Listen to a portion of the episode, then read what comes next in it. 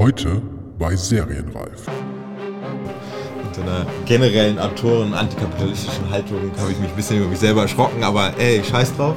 Es ist äh, gerade irgendwie, kommen sehr viel mehr Anrufe und Anfragen, als ich sie überhaupt jemals annehmen könnte. So, und was natürlich irgendwie totales Privileg ist und total Spaß macht. Also, es macht überhaupt nicht Spaß, Nein zu sagen, aber äh, es ist irgendwie, ja, halt eine ganz andere Welt als vor ein paar Jahren.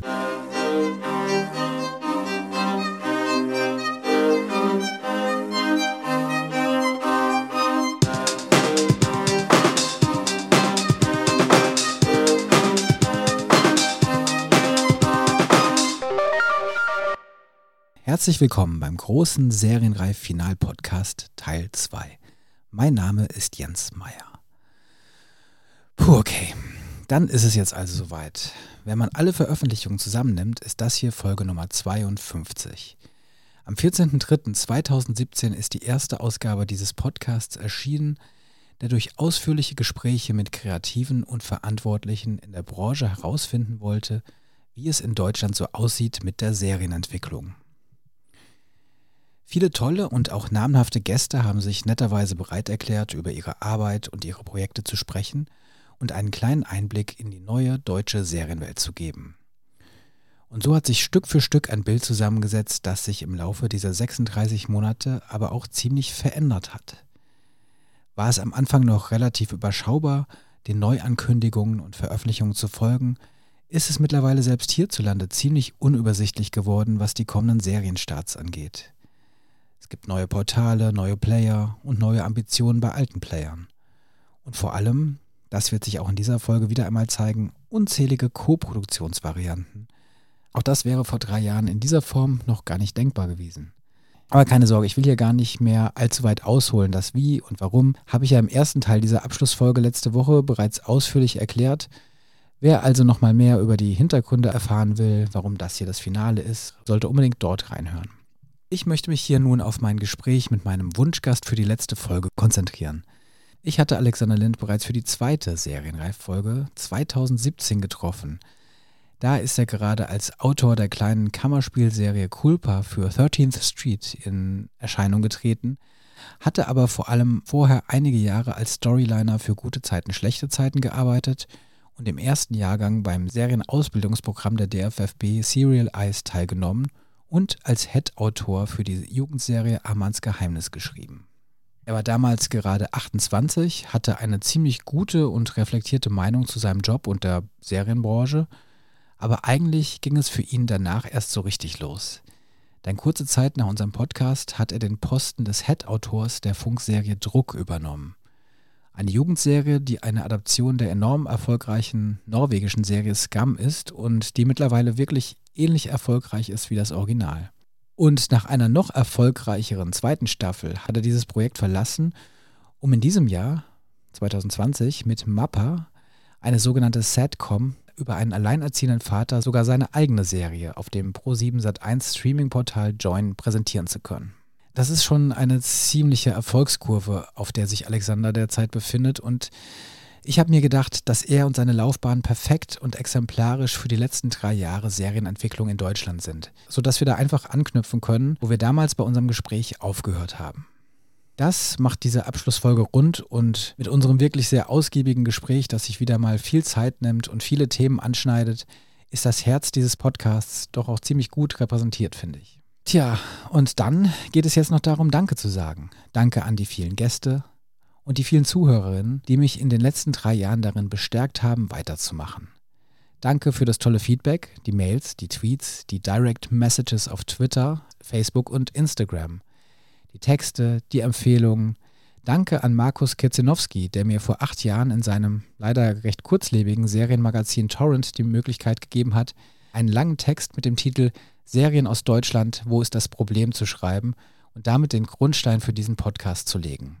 Danke an den Kollegen Jens Brausnitz, der mich immer wieder unterstützt hat, vor allen Dingen auch, wenn ich von audiotechnischer Seite mal wieder überfordert war. Danke an die Master School Drehbuch, mit der ich im letzten Jahr viele tolle Live-Podcasts zusammen verwirklichen konnte. Danke vor allen Dingen auch an die kleine, aber sehr treue Serienreif-Community und natürlich diejenigen, die das Format sogar über längere Zeit via Steady unterstützt haben. Und bevor es jetzt losgeht, kurz auch noch das. Erfreulicherweise wird dieser Podcast ja besonders gerne auch von Menschen gehört, die sich selbst mit dem Schreiben und Entwickeln von Geschichten auseinandersetzen. Für diejenigen ist dieser Hinweis sicher sehr interessant, denn, das kann ich aus eigener Erfahrung bestätigen, das Angebot guter Programme für Drehbuchautoren ist relativ übersichtlich. Weswegen ich an dieser Stelle gerne auf Drama Queen hinweise, die mich bei der Live-Folge mit Stefan Tietze unterstützt haben. Drama Queen ist die neue Software für Drehbuch- und Prosa-Autorinnen, also im Grunde für alle Geschichtenerzähler.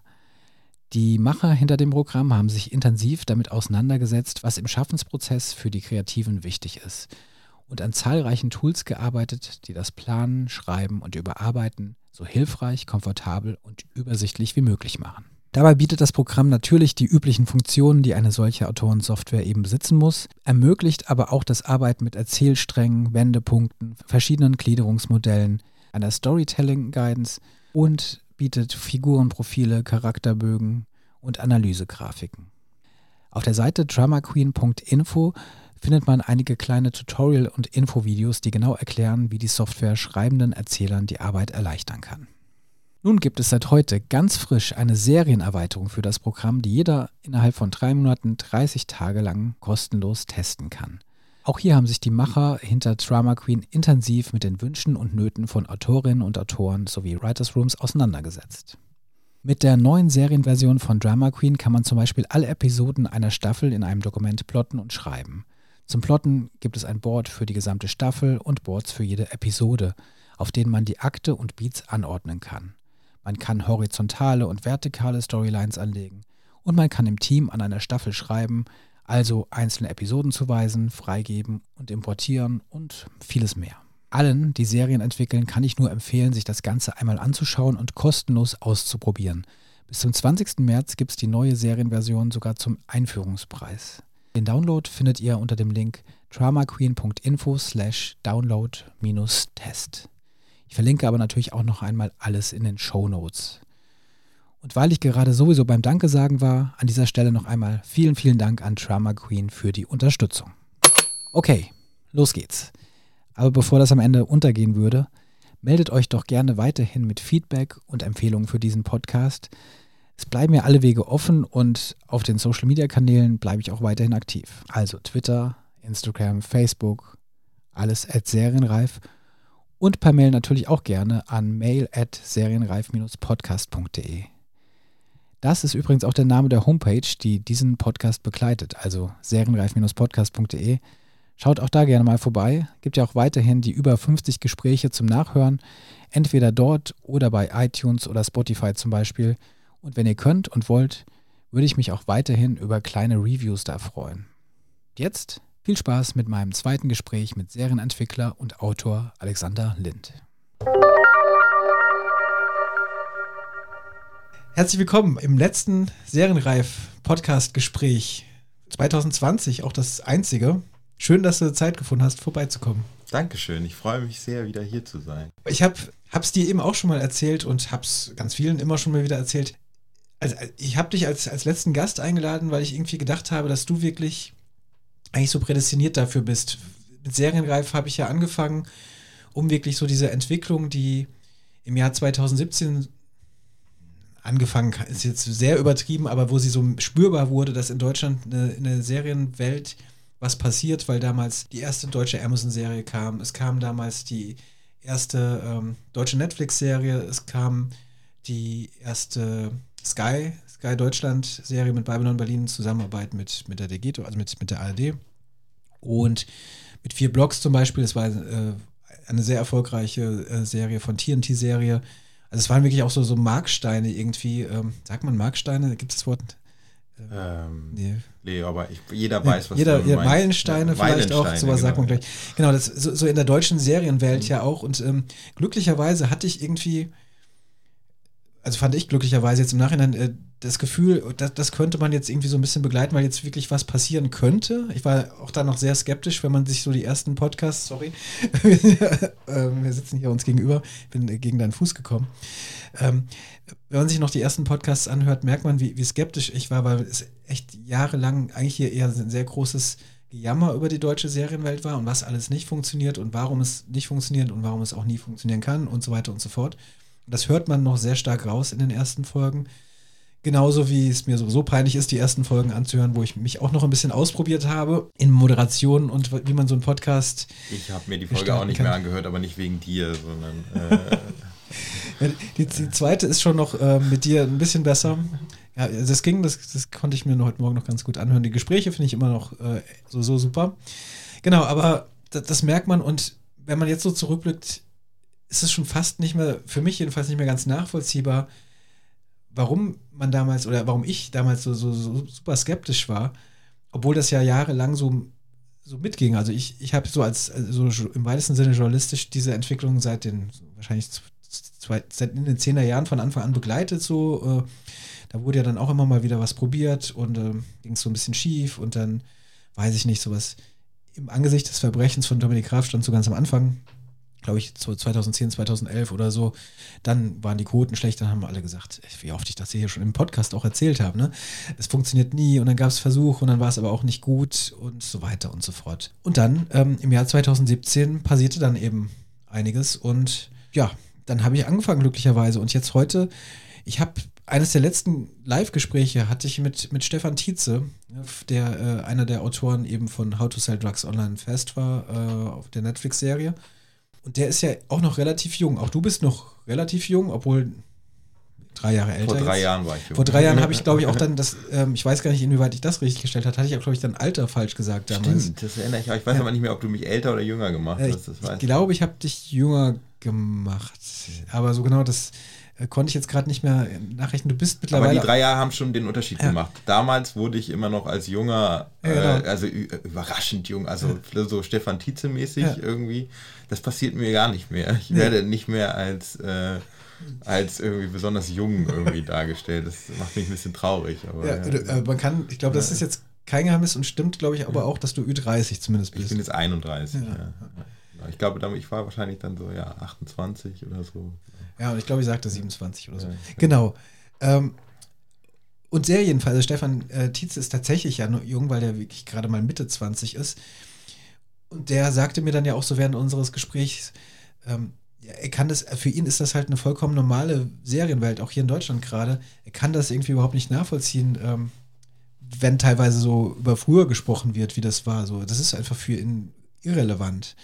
Und das ist mir, da hat es mir halt eben, wurde mir auch nochmal klar, dass klar, jetzt mittlerweile ähm, auch wenn es eben nur drei, vier Jahre, wie viel auch man da jetzt immer so äh, zählen will, ähm, war ja auch eine Entwicklung, dass jetzt wirklich zumindest nicht mehr das Thema ist, können wir in Deutschland auch Serie oder so. Also ich glaube, das ist wirklich, die Frage stellt sich jetzt nicht, man kann immer drüber streiten. Also ich würde sagen, es stellt sich auf so einer sehr ähm, pingeligen Ebene, ne? Also man könnte, ne? Also dass immer noch alles besser werden kann und dass man vielleicht auch noch nicht den die die Serie gemacht hat, über die die ganze Welt spricht oder so, ne? Also sozusagen die ganz großen deutschen Allmachtsfantasien sind irgendwie noch nicht befriedigt worden, aber äh, ähm, genau, also das, was früher war. Ich kann mich allerdings im Gegensatz zu Stefan Tietze noch wirklich sehr, sehr gut erinnern an die ja. Zeit, wo man so unglücklich darüber war, dass es hier nichts gab und, äh, und dass man das Gefühl hatte, das kann doch nicht wahr sein, dass äh, dass bei uns nur, äh, nur Scheiße im Fernsehen läuft. Also das erinnere ich wirklich noch. Und genau, ich erinnere auch noch diese wahnsinnige, das ist wirklich, hat aufgehört, das gibt es wirklich nicht mehr. Ganz im Gegenteil, das ist eine völlige Goldgräberstimmung. Äh, und ich glaube, vor drei Jahren gab es noch diese, also dieses, es klingt jetzt im Nachhinein klingt es so, als hätte man es gewusst, aber wirklich damals ein wahnsinniges Gejammer äh, und, und ein, ein Pessimismus und ein Elend und äh, und zwar auch, es war auch elendig, also es war auch völlig in Ordnung, dass man gejammert hat, aber das hat sich geändert. Also im Moment gibt es gefühlt, äh, ich war bei der Weihnachtsfeier von meiner Agentur und da sind sowohl Schauspieler als auch Regisseure und Autoren.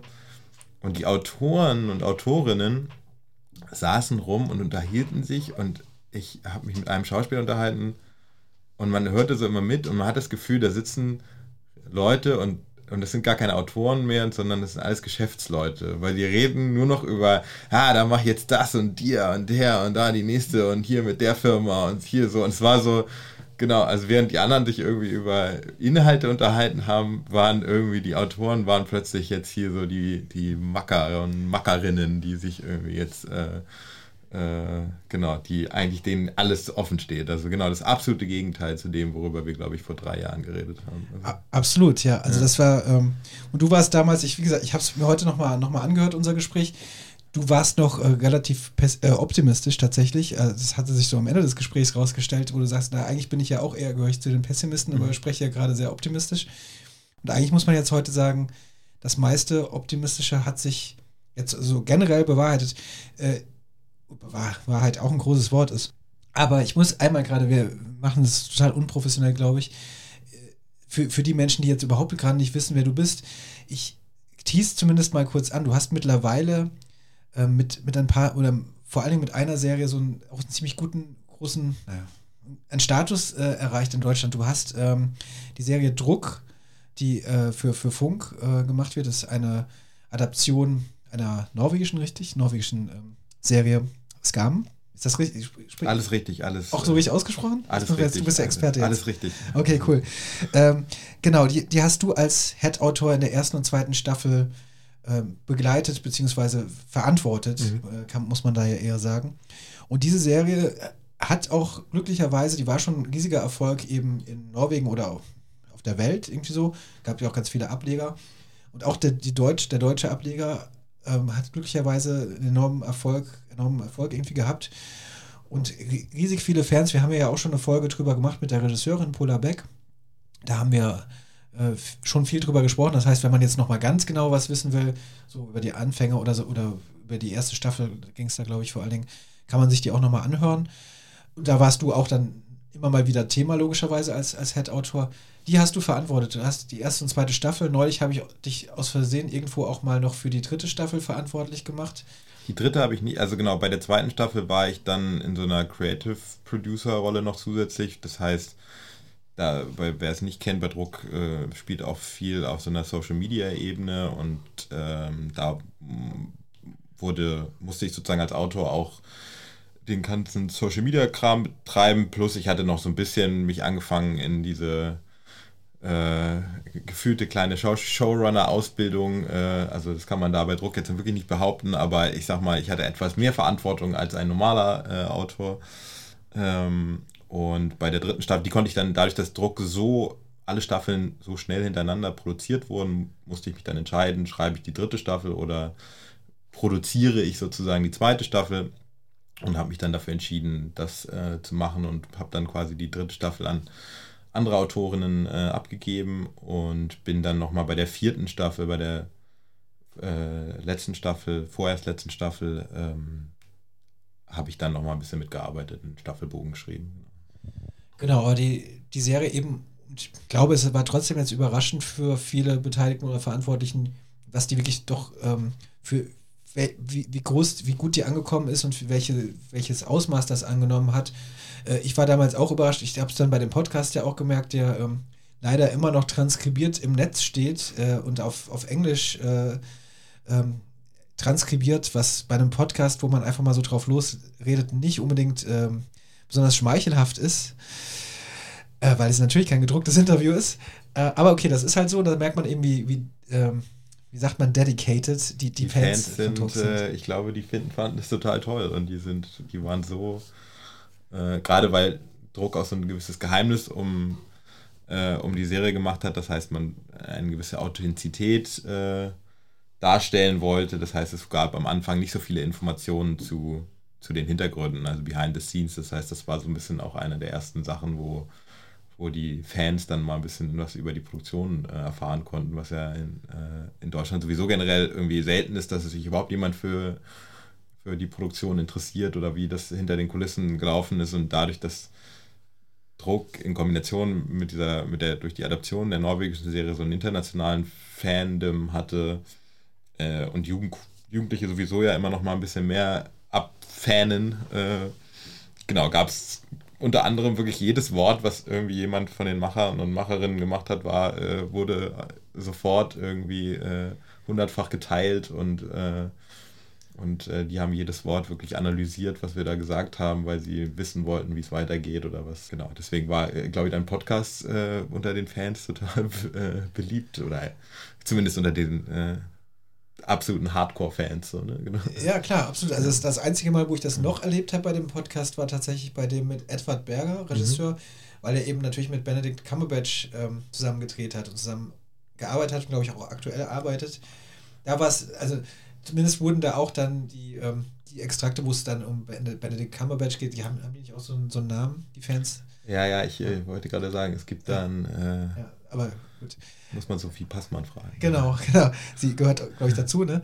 Ähm, weiß ich nicht, ob sie diesen Podcast jetzt auch gehört hat, aber dann, äh, da war es so ein bisschen ähnlich, dass es eben auch transkribiert wurde und äh, ins Englische übersetzt wurde und dass es dann tatsächlich so ein, so ein Power-Tweet dann äh, auf einmal auch gab, der dann so, so rund gegangen ist. Das ist schon eine komische Erfahrung. Was ja eben bei Druck auch eben die Sache ist, dass es international eben ist. Ne? Nicht nur, weil die, weil die Fans sich der, von, von Scam oder diesen, wo, was sie auch immer in ihrem Heimatland Also bei uns ging das in erster Linie, die erste Staffel war noch relativ nah an, am Original. Äh, und dann haben wir schon gemerkt, okay, in dem Moment, wo wir uns vom Original weiter entfernen, äh, desto beliebter wird das auch international, weil dann merken die plötzlich, okay, hier gibt es quasi in unserem Universum, das wir schon kennen, jetzt plötzlich eine, äh, öffnet sich eine neue Tür und wir können quasi eine Alternativgeschichten äh, erleben und trotzdem aber in dem vertrauten Milieu sozusagen und dem, deswegen haben wir uns in der zweiten Staffel dann auch nochmal deutlicher äh, gelöst äh, ähm, und genau, dann ab der zweiten Staffel ging es dann richtig los sowohl in Deutschland auch mit Fans, die überhaupt gar keine Ahnung hatten, was Scum ist und plus dann halt diese internationalen Fans, ähm, die das halt dann toll fanden, weil wir irgendwie andere Wege gegangen sind, auch mehr als, glaube ich, die anderen Adaptionen und dadurch dann, äh, ja, hatten die dann halt plötzlich nochmal eine neue Staffel innerhalb ihrer eigenen Serienkosmos dann. Genau, also da auch, auch da wiederum werden wir gleich nochmal ein bisschen ausführlicher eingehen. Ähm, wir sind jetzt schon wieder, äh, liegt an mir, wir sind jetzt schon wieder so ein bisschen da, da hängen geblieben das war auf jeden Fall, was nach dem Podcast kam, nachdem wir uns damals getroffen und drüber gesprochen haben. Und eigentlich ging da, ich mache jetzt mal große Worte, das ist definitiv übertrieben, aber ich sag mal, eigentlich ging da deine Karriere erst so richtig los. Ähm, Doch, würde ich Hört sich auf jeden Fall gut an. Und ähm, du hast, deswegen will ich das jetzt mal gerade, neben der, der zweiten Staffel, die du gerade gesagt hast, hast du mittendrin auch noch, steht zumindest in deiner Vita. Jetzt habe ich aber gemerkt, dass es doch ähm, vielleicht doch nicht ganz so groß ist. Du hast nicht das Drehbuch geschrieben äh, zu Club der Roten Bänder, das ist der, der, der Kinofilm, sondern du hast äh, Polish oder sowas gemacht. Äh, ne? genau, also, es war so, dass äh, die, ähm, die Entwicklung des Films sehr lange gedauert hat und die äh, beiden Autoren, Jan-Martin Scharf äh, und Anne Nolting. Arne ne? Nolting. Genau, die beiden waren auch schon im Podcast genau, hier. Genau, und die beiden haben ähm, hatten dann schon diverse neue Projekte äh, und haben, wollten das an irgendjemand abgeben. Und es war aber kurz vor Dreh schon, ich glaube, es war so sechs, sieben Wochen vor Dreh und äh, es gab aber irgendwie noch diversen Änderungsbedarf und dann äh, habe ich das quasi dann quasi vor mit dem Regisseur zusammen ähm, Felix Binder dann kurz vor Dreh übernommen und nochmal überarbeitet, genau. Also da äh, alle, alle Credits an, an äh, Arne und äh, Jan Martin, also da habe ich äh, nur gepolished. Genau, so genau. Heißt. Aber letztendlich gut. Ähm, Club der Roten Bänder, erstens natürlich auch sehr erfolgreiche Serie in Deutschland gewesen. Ich glaube, drei Staffeln. Das ist ja auch schon wieder so lange her. Ich, mein Gedächtnis lässt nach im Laufe dieses Podcasts, merke ich. Äh, kann man sich da auf jeden Fall gerne nochmal auch anhören, jetzt im Nachhinein ähm, die, das Gespräch mit den beiden zu, zu der Serie, die auch, was ja dann gemeinsam mit, mit Druck ist, das ist auch eine Adaption eigentlich einer, ähm, in dem Fall spanischen Serie äh, war. Ja.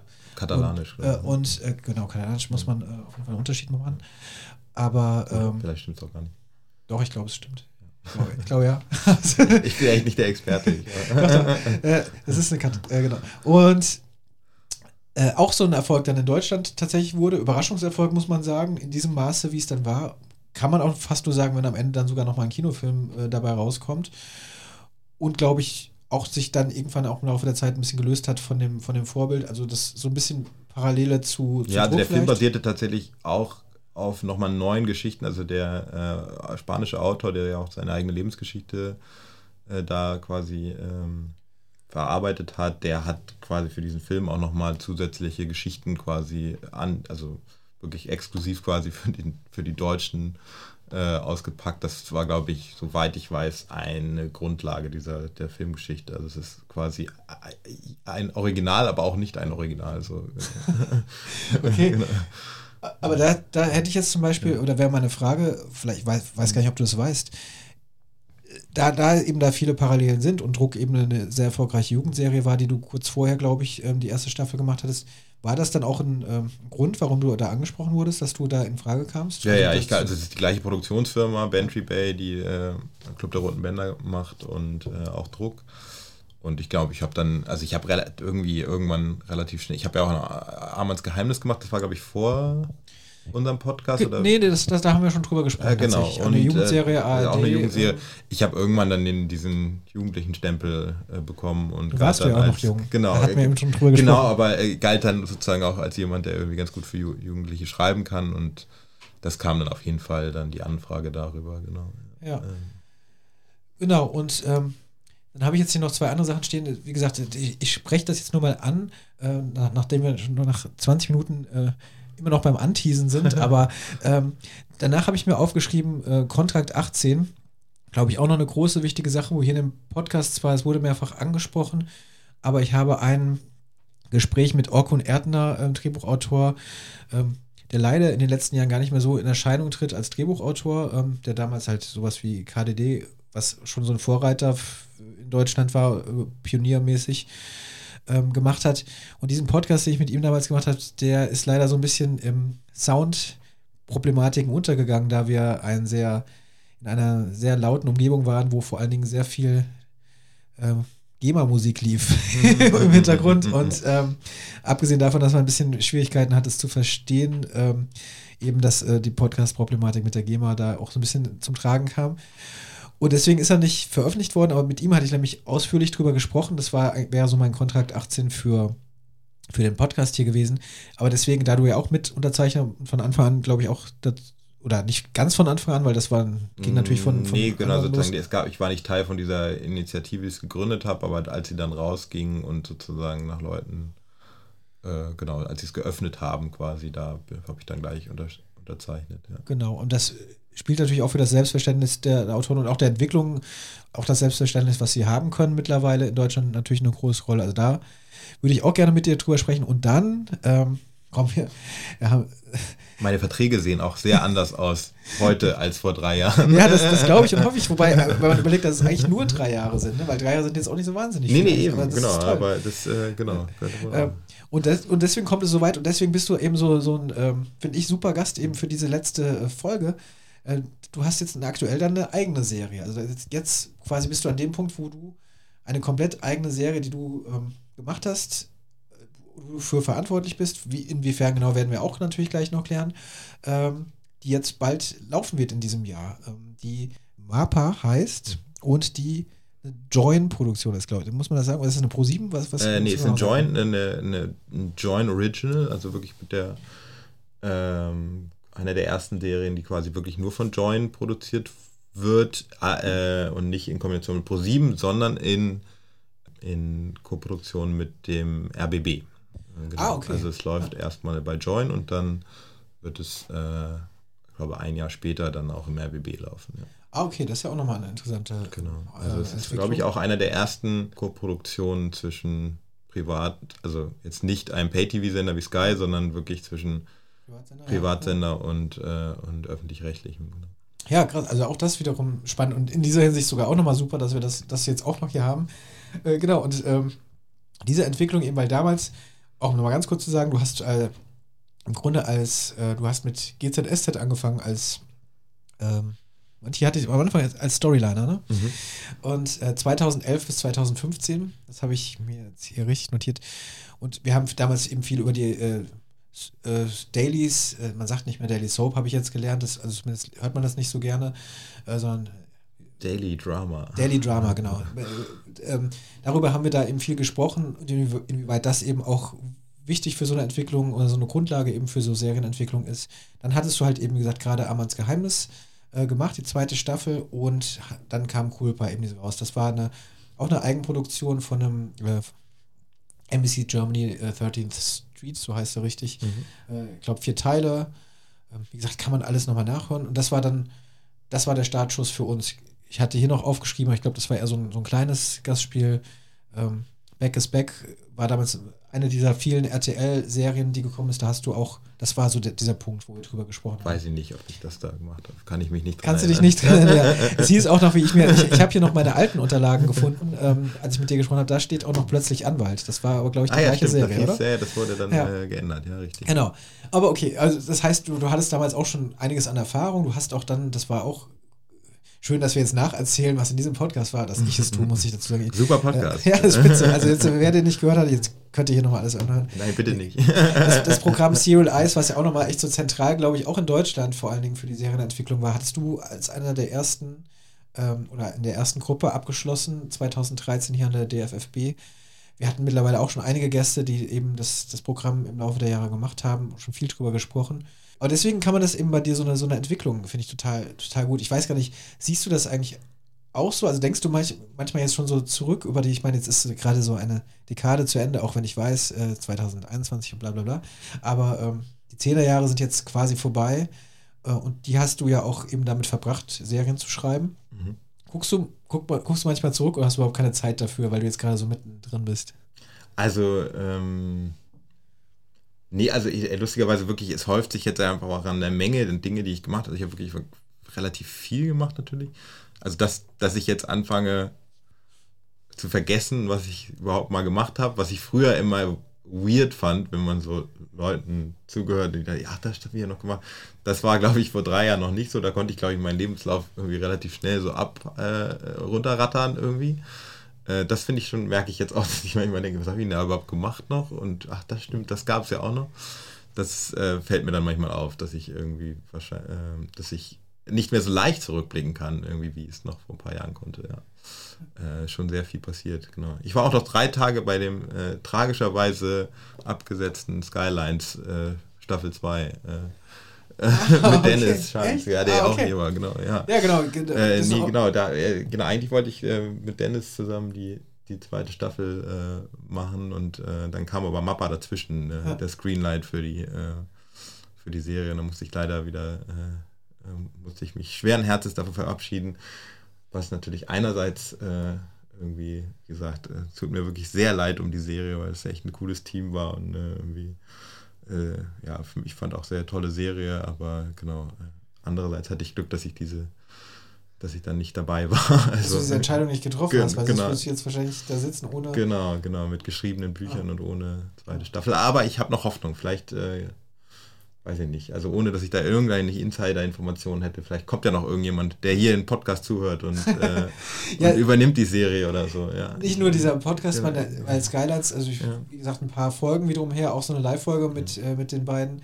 ähm, äh, Dennis Schanz und David Keitsch als, als Produzent, ähm, hat viele Fürsprecher äh, und vor allen Dingen Edin Hasanovic, der, der Hauptdarsteller, ob ich jetzt auch das schon wieder richtig ausgesprochen, mein Gott, ich bin heute so unsicher, aber ich dachte mal ja, ähm, der hat äh, sich auch sehr ähm, sehr, war, war sehr, war nicht glücklich mit der, mit der Absetzung, hat dem auch kundgetan, äh, öffentlich auf seinem Instagram-Account und auf seinen Social-Media-Kanälen.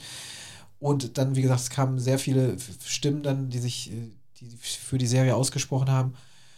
Und ja, ich, ich habe keine Ahnung, wie sowas läuft, ob es auch möglich ist, dass andere sowas übernehmen. Mittlerweile hat man jetzt auch noch nicht so oft gehabt, glaube ich, in Deutschland. Es gibt immer so Gerüchte darüber, dass es irgendjemand das Ja. machen wollen würde. Ich kenne mich jetzt auch gerade nicht. Erinnert da gut auch Pastewka mit Amazon und so. genau, ne? da Äh, wird Pastewka übernommen. aber Ähm, aber genau, es geht, also theoretisch geht es ja schon. Ähm, ich glaube, es ist nur noch nicht so oft passiert. Ne? Also ich glaube, Genau, da also- spielen auch manchmal Eitelkeiten eine Rolle und so. Aber In Deutschland, jetzt, jetzt kommt gerade mein super Halbwissen, weil ich nicht mehr hundertprozentig mit US-Serien. Gerade ist es ja sogar passiert bei, ähm, bei so einer Science-Fiction-Serie, ne? ähm, die jetzt, die bei Netflix kam und jetzt bei Amazon weitergeführt wird. ach echt? Ich, mir Ähm. fällt es nur ein bei Brooklyn 99. Da ist es doch auch von Das weiß ich. äh, NBC, nee, von CBS zu NBC. Ich weiß es auch nicht. Egal. Auf jeden Fall passiert das in den USA häufiger. Das ist, glaube ich, äh, äh, Genau. Genau, und da dementsprechend geht es auch hier und äh, nochmal der Aufruf. Bitte übernehmt Staffel 2 von äh, Skylines. Okay, gut, haben wir das auch.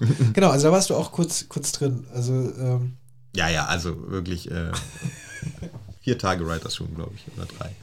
Wir haben Writers Room, also du hast, äh, wenn wir dann jetzt tatsächlich mal da anfangen, wo deine Karriere mal so richtig Fahrt aufgenommen hat mit Druck, ähm, wie bist du überhaupt zu Druck gekommen? Weil das, äh, da wir, haben wir ja eben jetzt noch nicht drüber gesprochen. Und ähm, genau, wie, wie, kam Druck zu dir? Wie kamst du zu Druck? Wie kannst du dich da noch dran erinnern? Ja, äh, meine Agentin wollte, dass ich mich unbedingt mit einem jungen Produzenten äh, lasse sharpen, der inzwischen auch gar nicht mehr so ein junger Produzent ist, sondern ein sehr erfolgreicher äh, äh Produzent und Geschäftsführer jetzt äh, ist. Äh, und meinte, ja, wir würden uns sicherlich gut verstehen. Und ähm, das haben wir auch. Er wollte mich aber wegen irgendwas anderem äh, haben oder engagieren. Und da war ich noch, war ich nicht so ganz hundertprozentig begeistert von dem, was er mir da vorschlug. Und habe dann äh, irgendwie gesagt, ja, ja, weiß ich nicht, aber was, was machst du noch so? Und dann hat er erzählt, dass er äh, oder seine Firma, die Bantry Bay, äh, die, die Rechte an äh, Scum hat, an, äh, an dieser norwegischen Serie. Und ich als halber Skandinavier war schon der absolute Scum-Fan in dem Moment. Also ich hatte das alles schon äh, weggebinged, irgendwie gerade ein paar Monate vorher. Und wusste sofort, ich will ich unbedingt machen und habe ihn wirklich an, angebettelt in dem Moment. Also ich war wirklich, es war ganz peinlich. Ich habe ihn, glaube ich, echt äh, ich glaube, meine Worte waren, ja, eigentlich müsste das auch eine Frau schreiben, aber ich bin ja Skandinavier und, äh, und ihr habt ja eine weibliche Regisseurin und ich schwöre, ich kann das und ich liebe diese Serie und ich will es unbedingt machen und äh, genau, und dann, äh, das, genau, war, war mir dann erst ein bisschen unangenehm, aber ein äh, paar Wochen später haben wir uns dann getroffen, Lasse und Pola Beck, die Regisseurin und ich und äh, haben dann angefangen, also es war, hat dann funktioniert, äh, genau, aber das, so kam das. Ja, ähm, kannst, du, kannst du vielleicht heute nochmal, ähm, oder kannst du noch sagen, was dich so an der Serie fasziniert hat? Also erst am Original natürlich oder was uns Nachfolgefragen, keine Ahnung, ob wir da übergehen können, ähm, was du dann davon auch unbedingt, was du als, als Kern gesehen hast, den du dann auch retten wolltest, was so das Besondere war? Also ich fand das, das Gefühl, dass meine Schulzeit genauso war, obwohl es natürlich ne, sehr großes Drama und so weiter, aber das, was dazwischen lag, also das Gefühl, was diese Serie ausgestrahlt, also das Original jetzt, Scum, und ich hoffe, wir halt auch ein bisschen äh, mit Druck, äh, aber man muss in der Hinsicht immer sagen, ne, also das ist eine Adaption und Scum hat, äh, also die ähm, Julie, die äh, äh, Julie Andem, die das äh, erfunden hat und als Autorin und Regisseurin in Norwegen umgesetzt hat, die hat einfach das geschafft, dass man das Gefühl hatte, wieder zurück in der Schule zu sein und aber nicht in irgendwelchen Klischees, sondern einfach genau so, wie es war. Und, ähm, und dieses Gefühl, das fand ich so stark, das hat mich so mitgenommen. Und das fand ich, fehlte halt auch in Deutschland zu der Zeit. Äh, jetzt sind ja immer, kommen ja immer mehr Jugendserien, aber es gab, war echt auch so eine Phase in Deutschland, wo ich das Gefühl hatte, es kann doch nicht wahr sein, dass wir keine Serie haben, die irgendwie gerade äh, das Gefühl von, von Jugendlichen auffängt. Ähm, oder die das in der Schule spielt oder ähm, genau, also es war wirklich so ein richtig großes Bedürfnis von mir selber, aber auch ich fand es total relevant, mal wieder was über Jugendliche zu erzählen ähm, und in der Form, wie die das halt gemacht haben. Äh, und ehrlich gesagt, in dem Moment ging es mir auch nur um die Serie. Was ja Scam auch gemacht hat, ist diese ganzen Welten von äh, bei Social Media noch mit einzubinden. Das war mir in dem Moment tatsächlich egal. Mir ging es wirklich, das habe ich dann alles erst gelernt, dann während ich, äh, als ich damit anfing, aber ähm, mir ging es wirklich um die, um die Serie an sich, ähm, die ich wirklich äh, so toll fand, dass ich dachte, das muss hier gemacht werden. Ich hätte jetzt auch gesagt, ey, das sollen sich alle einfach auf Norwegisch angucken. Die haben das ja tatsächlich nicht verkauft nach Deutschland. Äh, für alle, die immer fragen, warum habt ihr denn eine Adaption gemacht? Das ging gar nicht anders, weil die Norweger sich geweigert haben, die Serie, und ist auch immer noch so, man kann sie ja nirgendwo sehen, bei Netflix und sonst wo, ähm, sondern nur so halb illegal im Internet, ähm, weil sie die Musikrechte nicht, die hatten so teure Musikrechte und sie wollten, dass die Serie immer nur genau mit der Musik ähm, gezeigt wird, die sie äh, damals ausgewählt hatten, dass sie sich sozusagen gesagt haben, okay, wir, wir scheißen auf die, die, die Auslandsverkäufe, sondern in, ihr könnt euch halt Adoptionsrechte kaufen und äh, deswegen konnte man die Serie gar nicht nach Deutschland verfrachten ohne eine Adaption.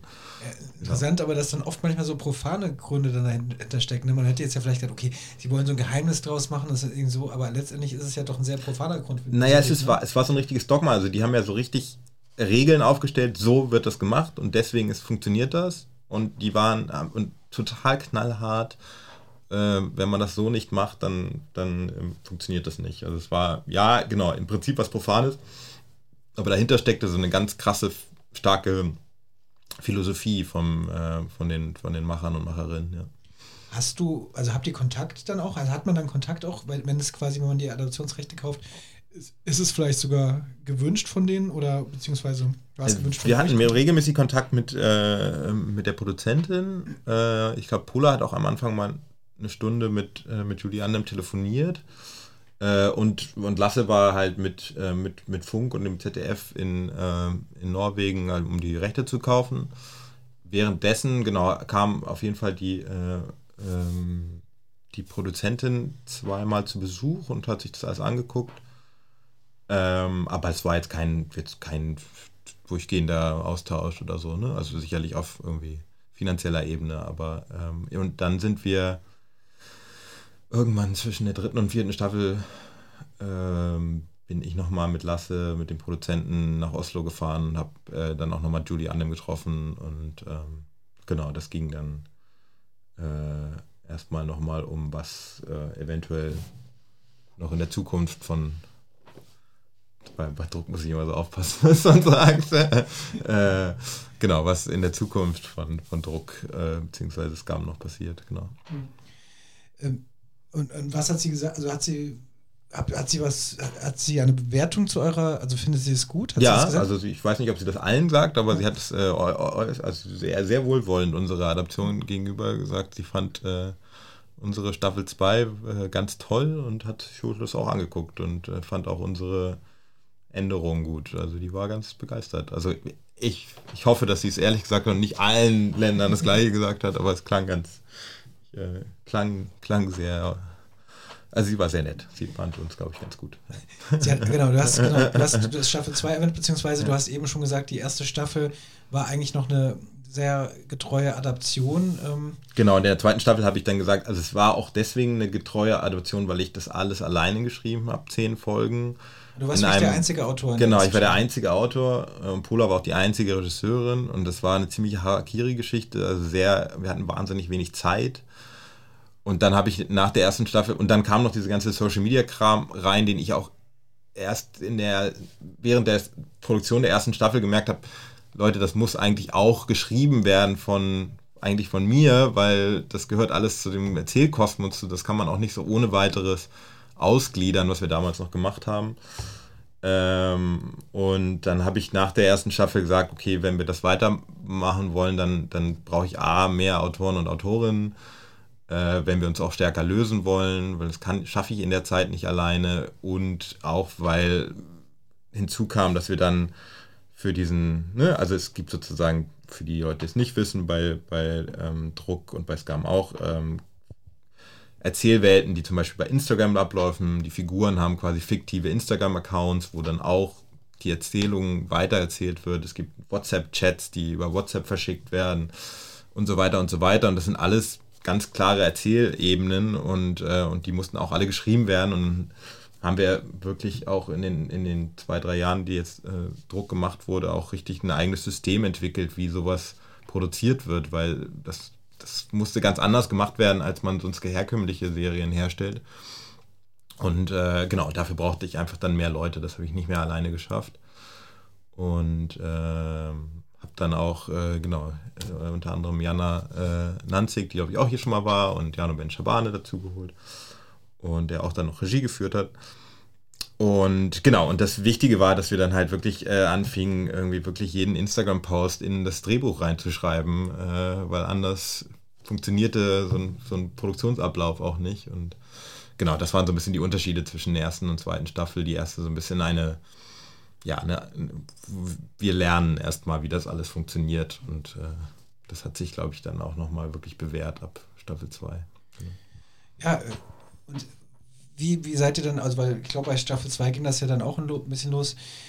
Scam hat ja eben auch ausgemacht, äh, ja doch, es hat, hat, hat doch ein bisschen ausgemacht, dass eben auch andere Geschichten erzählt wurden. Also eben, dass eben dann, ähm, je nachdem, Liebe äh, zwischen zwei, Jungen, dann, äh, also Mädchen dann halt, ne, ist glaube ich im Original, so ist ich gerade durcheinander. Äh, nee, in der, die ersten beiden Staffeln sind noch äh, sehr äh, heterosexuelle Cis- ja. Staffeln. Genau, ich muss, ich ja, schon äh, die ja. dritte Staffel ist dann, äh, äh, genau, es ist eine schwule Liebesgeschichte. Genau. Und äh, genau. Und in der vierten wird In der vierten geht es um die ähm, Amira, um, um eine Muslima, die sich äh, in, einen, in einen Jungen verliebt, der Atheist ist. Genau. Also dann eben natürlich auch gute Religion dann in dem, genau. in dem Fall natürlich. Und das sind dann Sachen, also sind ja Themen, die eben nicht selbstverständlich in Jugendserien erzählt werden. Also man kann nicht sagen, dass es jetzt noch nie erzählt wurde. Es gibt schon auch, auch länger natürlich Jugendserien, die auch solche Geschichten erzählen. Ähm, mir fällt gerade, äh, also ich muss an Skins, äh, auch eine, genau. das BBC, eine BBC-Serie ja. äh, denken, wo es natürlich auch mal so äh, um, um solche Themen so weiter ging. Aber glaube ich, vor allen Dingen hier in Deutschland äh, so, auf so eine Art zu erzählen und auch in, in so einer, ähm, du hast das Wort authentisch äh, mhm. eben ja schon mehrfach benutzt, ähm, und auch irgendwie so, ja, hart hört sich jetzt auch so, es ist ja nicht, nicht hart, aber es ist halt eben so eine, ähm, es ist nichts glatt, also es ist halt irgendwie, das ne, ist, es ist, glaube ich, ganz viele andere Serien sind sozusagen, wenn man es auf dem Papier liest, in dem Sinne härter, weil es geht um Überdosis bei Jugendlichen und es geht um Selbstmord und was ich, Vergewaltigung und sonst was.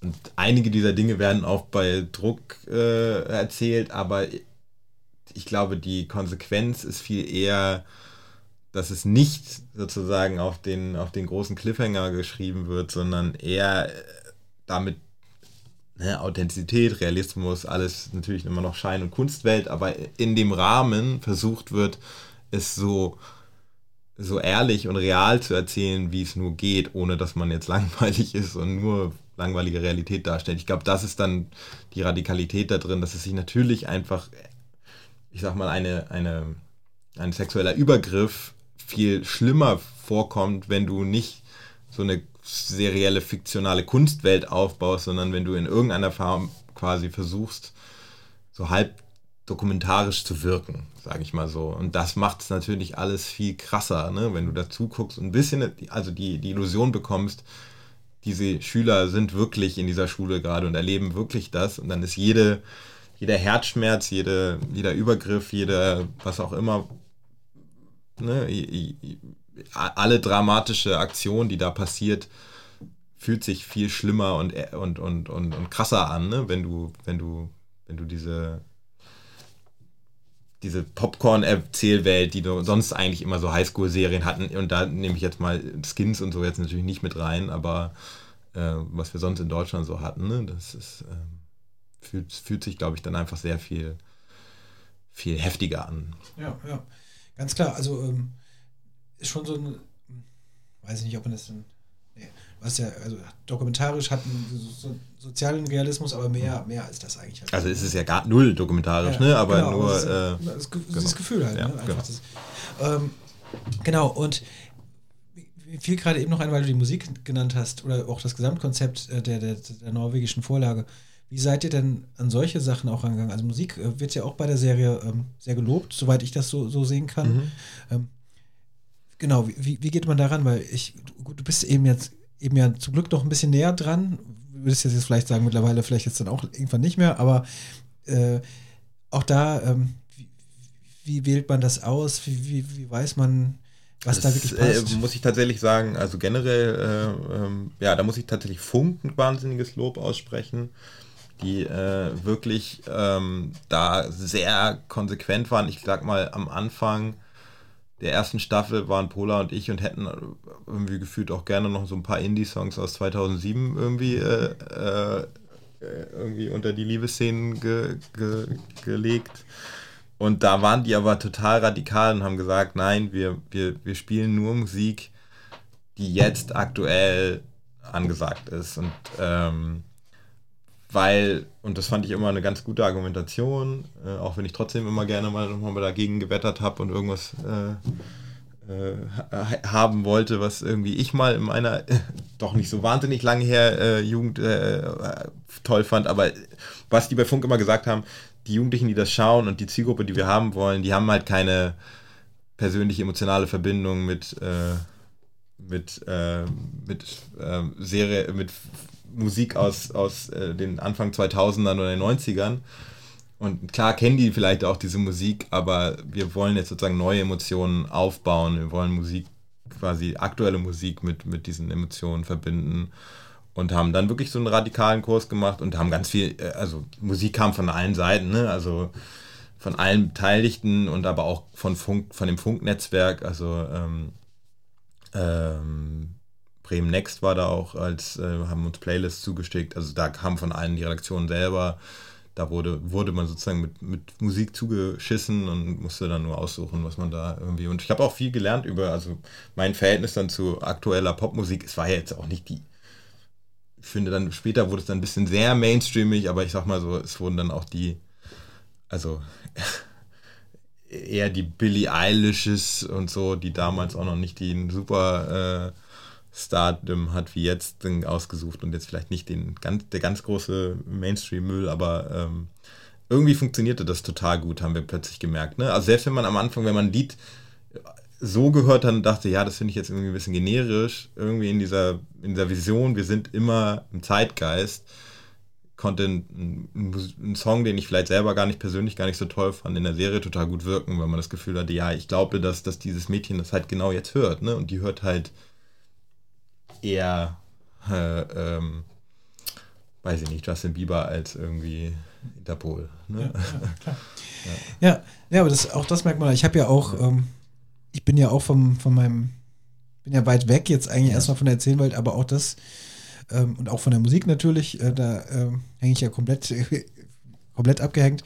Aber man hat eben, es passt so, ne? Das ist rund und es fällt dementsprechend auf keinen Fall negativ auf. Im, im Gegenteil, ähm, man hört auf einmal so Sachen, das passt dann irgendwie und man, ja, das, das, das stimmt halt. Deswegen hat es mich auch nochmal interessiert, wie das, wie das so, so entstanden ist, weil ich glaube ich auch also wirklich häufiger eben auch Lob für die, für die Musik. Äh, Total, kam immer, immer wieder ja, und ja.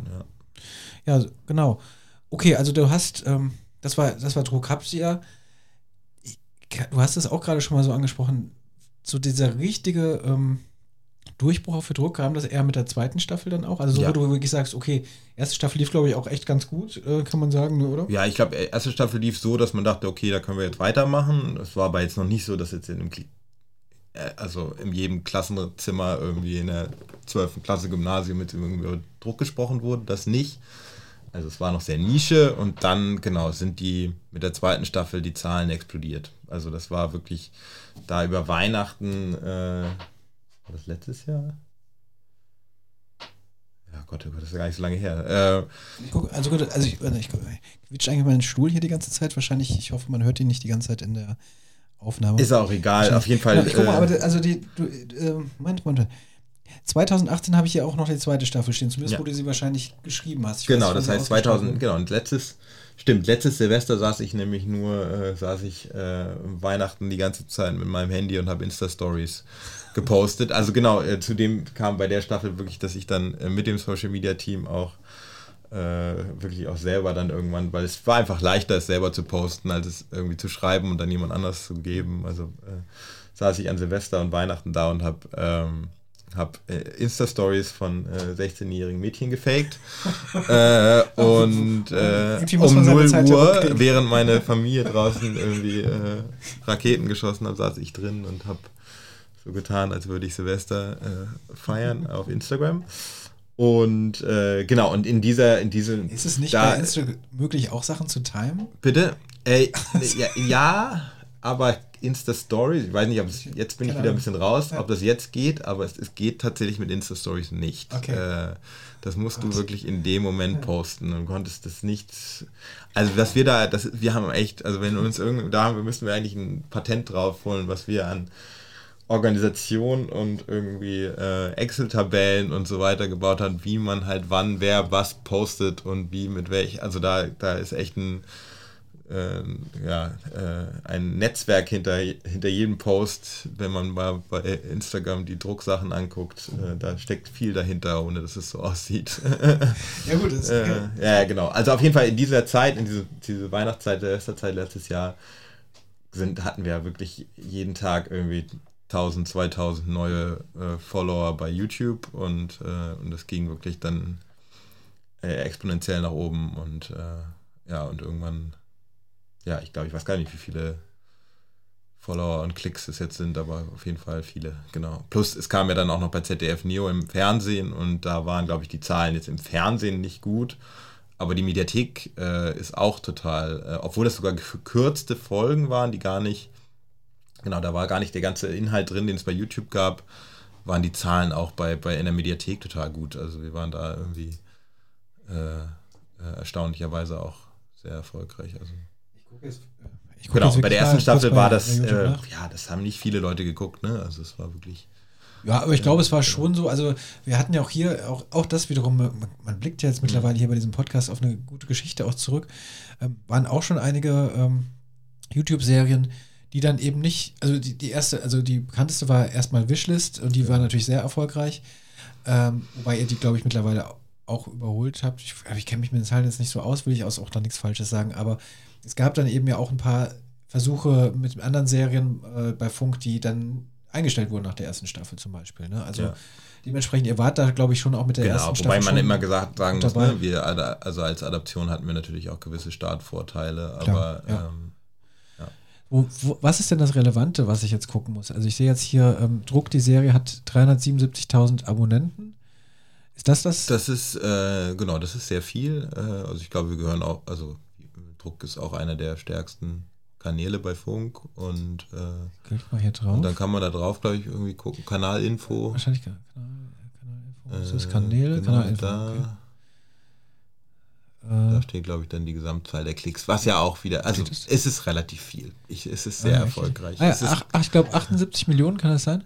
78 Millionen. Ja. Ja, muss ja, ne? Genau. Es sind irgendwie ähm, 6, 7, 8, also 78 Millionen, ja, etwas über 78 Also Millionen. auf jeden Fall nach der ersten Staffel hat, ke hat, keiner im Klassenraum darüber geredet. Ich glaube, inzwischen kann man den meisten 17-Jährigen, ich würde sagen, leider eher den Gymnasiastinnen, äh, also sagen wir mal 17-jährige Gymnasiastinnen kennen Druck so. und finden es zum großen Anteil ganz gut. So, ja. Ich muss das leider jetzt gerade noch nachreichen, auch wenn es hier gerade nichts was. Die Serie, die ich eben meinte, diese Science-Fiction-Serie, die jetzt mittlerweile bei Amazon läuft, ist, äh, heißt The Expense. Mhm. So ein bisschen das für, für, die Form muss ich das sagen, während sich, wenn jetzt der eine oder andere, die andere zugehört hat und äh, äh, gedacht hat. Ah, krass, aber Netflix oder Amazon ist ja auch äh, interessant. Genau, wobei, äh, für jetzt soweit ich glaube, es ist ursprünglich auch eine Sci-Fi-Produktion, also die ah, ja. wahrscheinlich dann bei Netflix lief, jetzt aber de also definitiv eingestellt wurde und von Amazon jetzt fortgeführt wird. Das nur kurz zur, äh, der Form halber. Genau. Also, ähm, Druck, der Durchbruch und dann, ähm, was ist dann passiert? Ich habe, was, was mir aufgefallen ist, oder ich habe mich dann ja auch immer auf so verschiedenen Veranstaltungen mal rumgetrieben, die es so in Deutschland gibt, so Serien und äh, Festivals, die es gibt und, und so weiter. Oder man, man liest irgendwelche Digitalkonferenzen und so. Und du warst dann plötzlich auch gern gesehener Gast auf solchen ähm, Konferenzen, weil du wahrscheinlich die Serie so, ähm, hat sich interessiert, was, wie habt ihr das gemacht? Also plötzlich wart ihr auch ähm, berühmt, hört sich, ist vielleicht ein bisschen zu viel, aber ihr wart bekannt in der, in der Branche mit dieser Serie. Also wie hat sich da auch, wie hat sich so da der, der, der Status so Also ich glaube, es war total, genau, es lag an, es hatte einfach keiner die Jugendlichen mehr erreicht, weder privat noch äh, öffentlich-rechtlich. Im, im Bereich Fiktion, vielleicht im Kino oder so, mit irgendwie Boradaktikin oder so, aber es war es waren alle sehr interessiert daran, genau, und dann diese große Frage bei klassischen Produktionsfilmen, was passiert denn jetzt im Netz und wie geht man denn damit um? Und äh, Konferenzen, immer, in, in jeder Konferenz gibt es irgendwie das Thema New Media und was passiert in der Zukunft. Und ich glaube, da waren wir dann sozusagen die, das, das Vorzeige, die Vorzeigesendung äh, und, und dementsprechend der Vorzeige-Panel-Gast. Äh, um darüber zu sprechen, wie man irgendwie in der Zukunft äh, junge Leute erreicht. So, ne? Das war natürlich dann, ähm, genau, dementsprechend, genau, haben, haben, insbesondere dann, glaube ich, Pola und ich sehr relativ viele Anfragen bekommen für sowas und äh, viel gelabert. ich habe auch, ähm, das wollte ich natürlich, du hast es eben auch schon gesagt, dass ähm, du für die zweite Staffel dann mit Jano Ben Schaban und ähm, äh, Jana Lanzig zusammengearbeitet hast, die, du hast erwähnt, die beide auch schon hier im, im, Podcast waren, was ich dann auch tatsächlich sehr lustig fand, dass dann ihr, ihr drei ähm, da die, die ich irgendwie auch dann teilweise kurz vor oder kleinen Abstand vorher getroffen habe, zusammengearbeitet hat, habt. Jana Nanzig hat ja dann auch, hat ja About Kate gemacht, die, die Serie damals mhm. auf, auf Arte, die ja im Grunde was Social Media angeht, auf einem ähnlichen Prinzip noch wahrscheinlich noch. Äh Jana war die absolute Vorreiterin, ja, genau. Ja. Äh, genau. Jana hat alles, eigentlich alles schon äh, vorhergesehen. Ist sowieso äh, eine sehr coole Frau. Genau, und ihr habt dann da halt eben diese, ähm, also wahrscheinlich, war, habt ihr war sie dann hauptsächlich dann auch für dieses, diese Konzepte zuständig oder was, war, habt ihr quasi nee, nee, das gemacht? War, nee, nee, ich habe, also genau, wir, wir haben sie quasi als Autorin engagiert und äh, natürlich auch genau, weil wir das Gefühl hatten, okay, die passt halt voll rein und weiß genau, wie sowas funktioniert. Aber die beiden haben auch, äh, also Jano und Jana. Äh, Weil einfach wegen den Namen auch. Hast du ja, gesagt, genau, das, das war für mich einfacher dann, äh, die äh, so anzusprechen im Writers Room. Äh, nee, genau, die haben auch, genau, wir hatten, wir haben dann auch immer über Social Media schon geredet und die haben auch Vorschläge dann sozusagen in die, in die Bücher mit reingeschrieben. Äh, aber für den Social Media Kram war dann ich äh, in, in Kombination mit, mit dem Social Media Team, ähm, mit den beiden äh, Produzentinnen die da das dann umgesetzt haben, zuständig. Also Jana und Jano waren dann schon in erster Linie klassische Drehbuchautoren, äh, beziehungsweise Jano hat dann nochmal vier Folgen Regie geführt. Genau.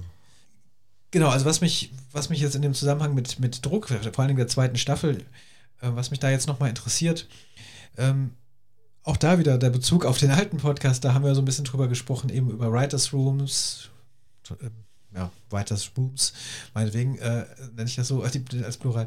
Ähm, und es ging auch, wir hatten darüber gesprochen, wie es eigentlich so ist, wenn man sich nicht einig ist, beziehungsweise man muss ja so eine Vision, das hast du damals ja auch mal gesagt, folgen. Es gibt, muss eine, eine Person geben, die diese Vision hat. Jetzt warst du auf einmal in der, in der zweiten Staffel, die erste hast du noch alleine äh, geschrieben, wie du gesagt hast.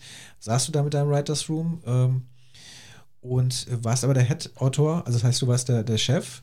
Ähm, das war dann ja auch erstmals oder, oder hattest du vorher schon mal so eine Rolle? Nee, eigentlich nicht, oder? Das war zum ersten Mal, dass Naja, doch, also bei Amans Geheimnis, Geheimnis bei Amans Geheimnis Stimmt, okay. und bei GZSZ nie her, ja, sagen wir mal so, da, so in Amerika würde man sagen, war so Senior Writer irgendwie, also ein bisschen mehr Verantwortung. Äh, hatte ich da auch ein paar Mal, hatte ich sonst irgendwo mal was gemacht? Ja, also ich wusste schon ungefähr, wie das geht, sagen wir mal so. Ja. Okay, du wusstest, wie es geht, ja. aber trotzdem, ich habe es, also es war jetzt dann nochmal, ähm, ich sage das jetzt einfach, es war jetzt nochmal eine neue Stufe. Ich, ja, ich sag das jetzt nee, nee, absolut. Also größerer Druck, mehr, äh, genau, also total, klar. Das war jetzt äh, von der Verantwortung her äh, gefühlt ein wenig mehr. Äh, genau, ja. Und, und wie, wie, hat es hat das für dich funktioniert? Also ist es wie, ähm, es war dann ja auch ein relativ kleines Writers Room, wenn ihr zu dritt seid natürlich und ihr kanntet euch schon, zumindest du und Janu, ihr habt ja auch schon zusammen gearbeitet mhm. und zusammen geschrieben. Ähm, ist das auch eine, eine Form, ähm, Writers Room ist ja auch immer noch immer noch ein, eine, ein, Thema, wobei es eigentlich gar nicht mehr so groß ist, aber es gibt mittlerweile so viele, gerade hier in Deutschland, so viele verschiedene Formen, wie das interpretiert wird. Also mhm. ich glaube, auch mein Gefühl jetzt, ich habe es nicht überprüft, ist, dass es ja doch schon zum Beispiel in USA oder wo auch immer relativ klar eigentlich ist, was so ein Writers Room ist. Mhm. Und hier in Deutschland ähm, einfach ist, gefühlt ist jedes Writers Room anders, was ja auch gar nichts gar nichts Schlimmes sein muss. Ähm, wie, wie, wie, sei, habt ihr funktioniert und, und, hast du daraus was gelernt, zum Beispiel auch für die, für die Zukunft? Hast, willst du was, was ändern, ohne dass du jetzt irgendwelche. Mm. Äh, genau. Also, ich habe ja wirklich, das muss ich tatsächlich sagen, in den letzten jetzt knapp fast zehn Jahren, also ich habe fast ein Drittel meines Lebens gefühlt in Writers Rooms verbracht. Für mich ist das jetzt tatsächlich mittlerweile wirklich was, wo ich selber schon alle möglichen Varianten davon erlebt habe und ich genau, also ich habe ganz klar meine Art von Writers Room, wie ich das mache und, äh, äh, und genau, es gibt tausend andere Wege. Ich glaube, auch in den USA gibt es auch unterschiedliche Formen und ob man nun jetzt, aber ich finde es so ein bisschen egal, ob du jetzt Kärtchen benutzt, äh, deine, deine Wand bemalst äh, oder ob du äh, die ganze Zeit alle zusammensitzen oder man zwischendurch irgendwie zu Hause schreibt oder so. Da gibt es diverseste Formen. Ich glaube, alles kann funktionieren. Und was ich auch, also das glaube ich, da war ich früher vielleicht einfach so ein bisschen Einfluss von den USA, so, ja, das muss immer so sein mit vielen Autoren. In Amerika gibt es ja auch inzwischen Serien, die nur von einer Person geschrieben wurden, die auch toll sind. Also ich glaube, dass das habe ich aber vielleicht auch damals schon gesagt, ich weiß es gar nicht mehr genau, Ja. dass die, die genau, diese eine Vision wichtiger ist äh, und mir fällt es halt wahnsinnig viel leichter, Plot zu generieren, wenn ich mehrere Personen da bin. Ich kann nicht so gut alleine da sitzen. Ich kann gut alleine dann ein Buch schreiben, wenn ich irgendwie das Grundgerüst mit anderen Leuten zusammen erarbeitet habe. Das hilft mir im Writers Room.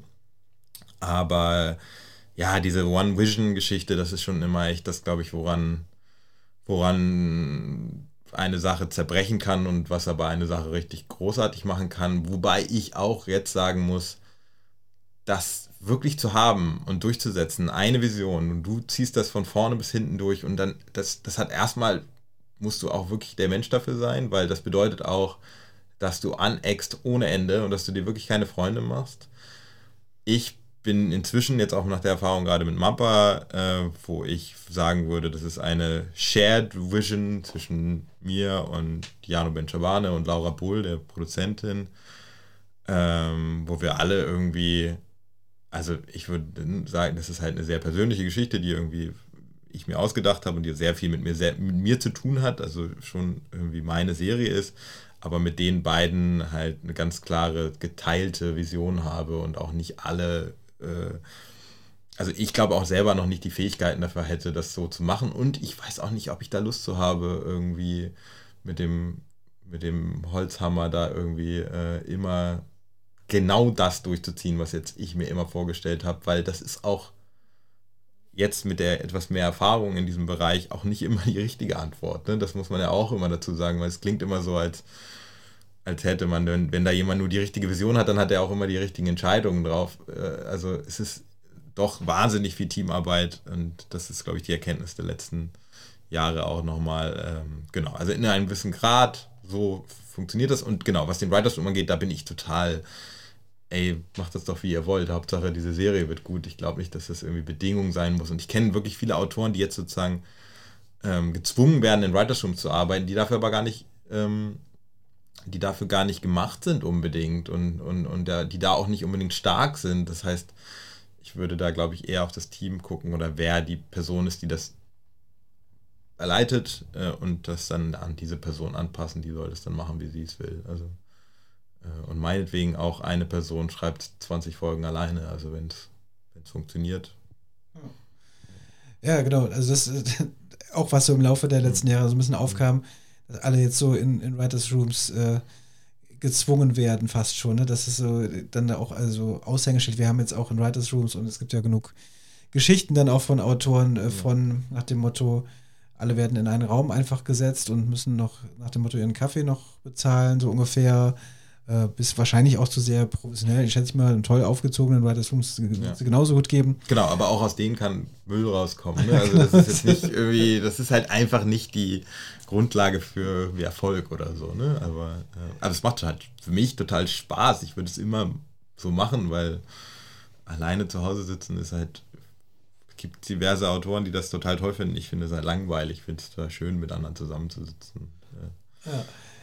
Genau, und äh, Thema andere Autoren, äh, würde dann auch so dann der nächste Step kommen. Also das heißt, Druck äh, wirklich total erfolgreich gewesen und du hast ja gerade auch gesagt, ähm, du hast dich dann aber auch entschieden, ähm, nicht weiter, nicht weiterzumachen, sondern ähm, das, was eigenes dann letztendlich zu tun. Genau. Aber du hast Skylines auch erwähnt.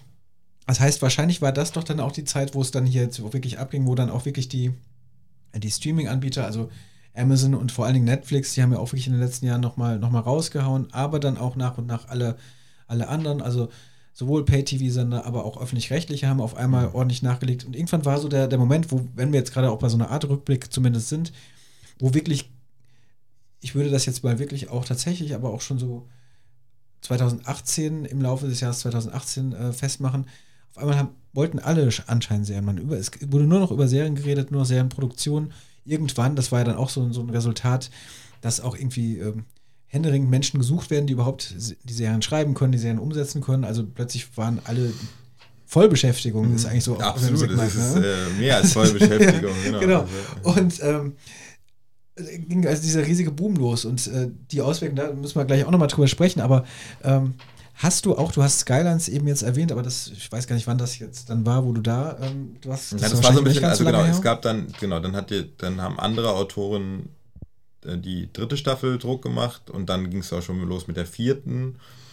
Und dann kam sozusagen, einerseits war ich dann am Entwickeln der neuen, äh, dieser Serie Mappa und, äh, und es gab aber noch keinen Sender oder es gab einen Sender und nicht alles. Aber auf jeden Fall war es noch nicht ganz klar. Es war so ein bisschen der Schwebe. Man hatte so das Gefühl, okay, das könnte was werden. Dann kamen noch diverse andere Anfragen, Sachen, die dann auch nichts geworden sind.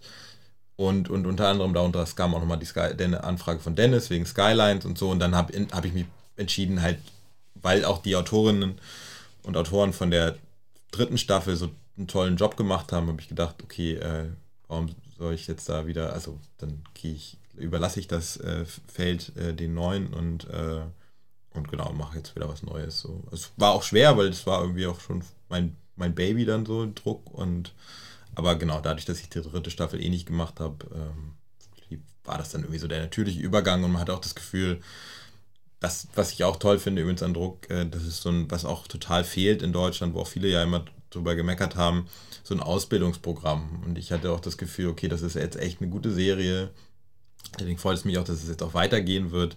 Das ist, das ist eine Schule für alle möglichen Gewerke. Ne? Da, da, da wird halt sehr schnell gearbeitet, manchmal fast so ein bisschen unter Soap-Bedingungen, aber halt irgendwie doch Qualität gemacht und, und da kann, können alle Autorinnen, Regisseure äh, bis zu allen produktionellen Leute arbeiten wahnsinnig viele junge Leute und es ist eine richtig gute Schule geworden. Also das äh, war dann auch nochmal ein Grund, wo ich das Gefühl hatte, okay, ich habe da jetzt was gelernt und jetzt gehe ich mal weiter, weil es gibt irgendwie andere Leute, die da jetzt wieder was lernen können und so und äh, genau. Ja, also perfekt. ähm, Jahr 2018, ich hatte es eben schon mal kurz angesprochen, Kontrakt 18 war dann auch ein, ein Thema. Das heißt, ein, ähm, es liegt jetzt auch schon wieder so ein bisschen zurück, auch wo ich mich näher damit beschäftigt habe. Deswegen muss ich mal kurz überlegen, wie, wie man es formuliert.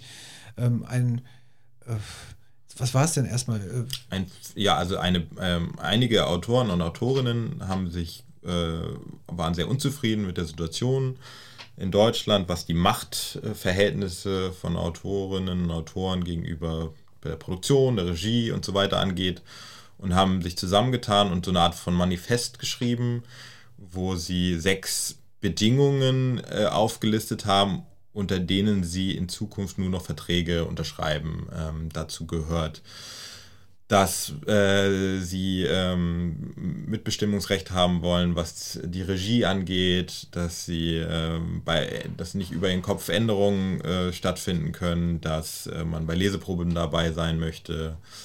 Ähm, alle sechs habe ich gerade gar nicht parat, äh, dass man überall immer genannt wird. Also eigentlich jetzt auch für die meisten gefühlt relativ selbstverständliche Sachen, äh, die auch in anderen Ländern total selbstverständlich sind. Ähm, und äh, genau, es hat aber zu einem riesigen Aufruhr äh, gesorgt, äh, als dann auch mich auch wirklich äh, am Anfang, glaube ich, so wirklich äh, knapp 100 relativ bekannte oder vielleicht auch wirklich eine, die, die meisten bekannten Drehbuchautoren und Drehbuchautorinnen ähm, unterschrieben haben und, und, und dementsprechend so eine Art von ja, Kampfansage gemacht haben. Und ähm, genau, und das äh, war erstmal, genau, gab es viel Gegenwind, aber es gab auch ganz viel Lob und man hatte so ein bisschen Angst, wohin führt das, kriegen wir alle keine Jobs mehr oder werden wir irgendwie alle auf die Straße gestellt. Ich glaube, das ist alles nicht passiert. Es ist ja doch auch viel unangenehme Sachen passiert, aber ich, ich kann nur über mich selber reden. Für mich war das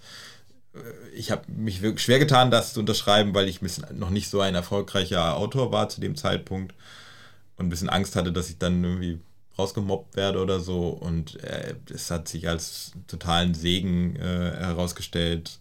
Ich habe überhaupt keinen Gegenwind bekommen, äh, was, oder zumindest nicht viel, was die Sachen angeht, mit denen ich gearbeitet habe. Und es hat mir eine totale Legit Legitimation gegeben für bestimmte Dinge, die ich dann eingefordert habe, äh, weil ich gesagt habe, okay, hier sind aber auch noch 100 andere, die sehen das genauso.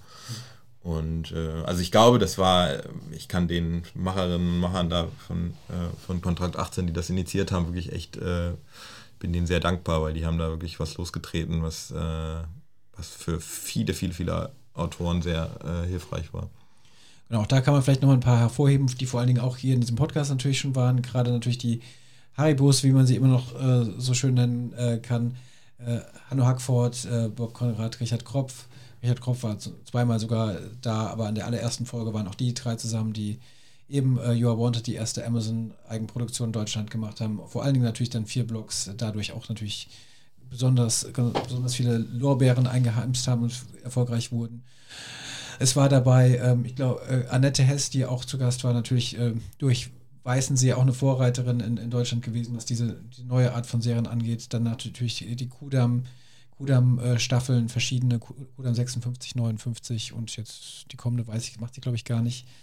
Äh, zumindest nicht als Autorin, aber das weiß ich jetzt gerade gar nicht so genau.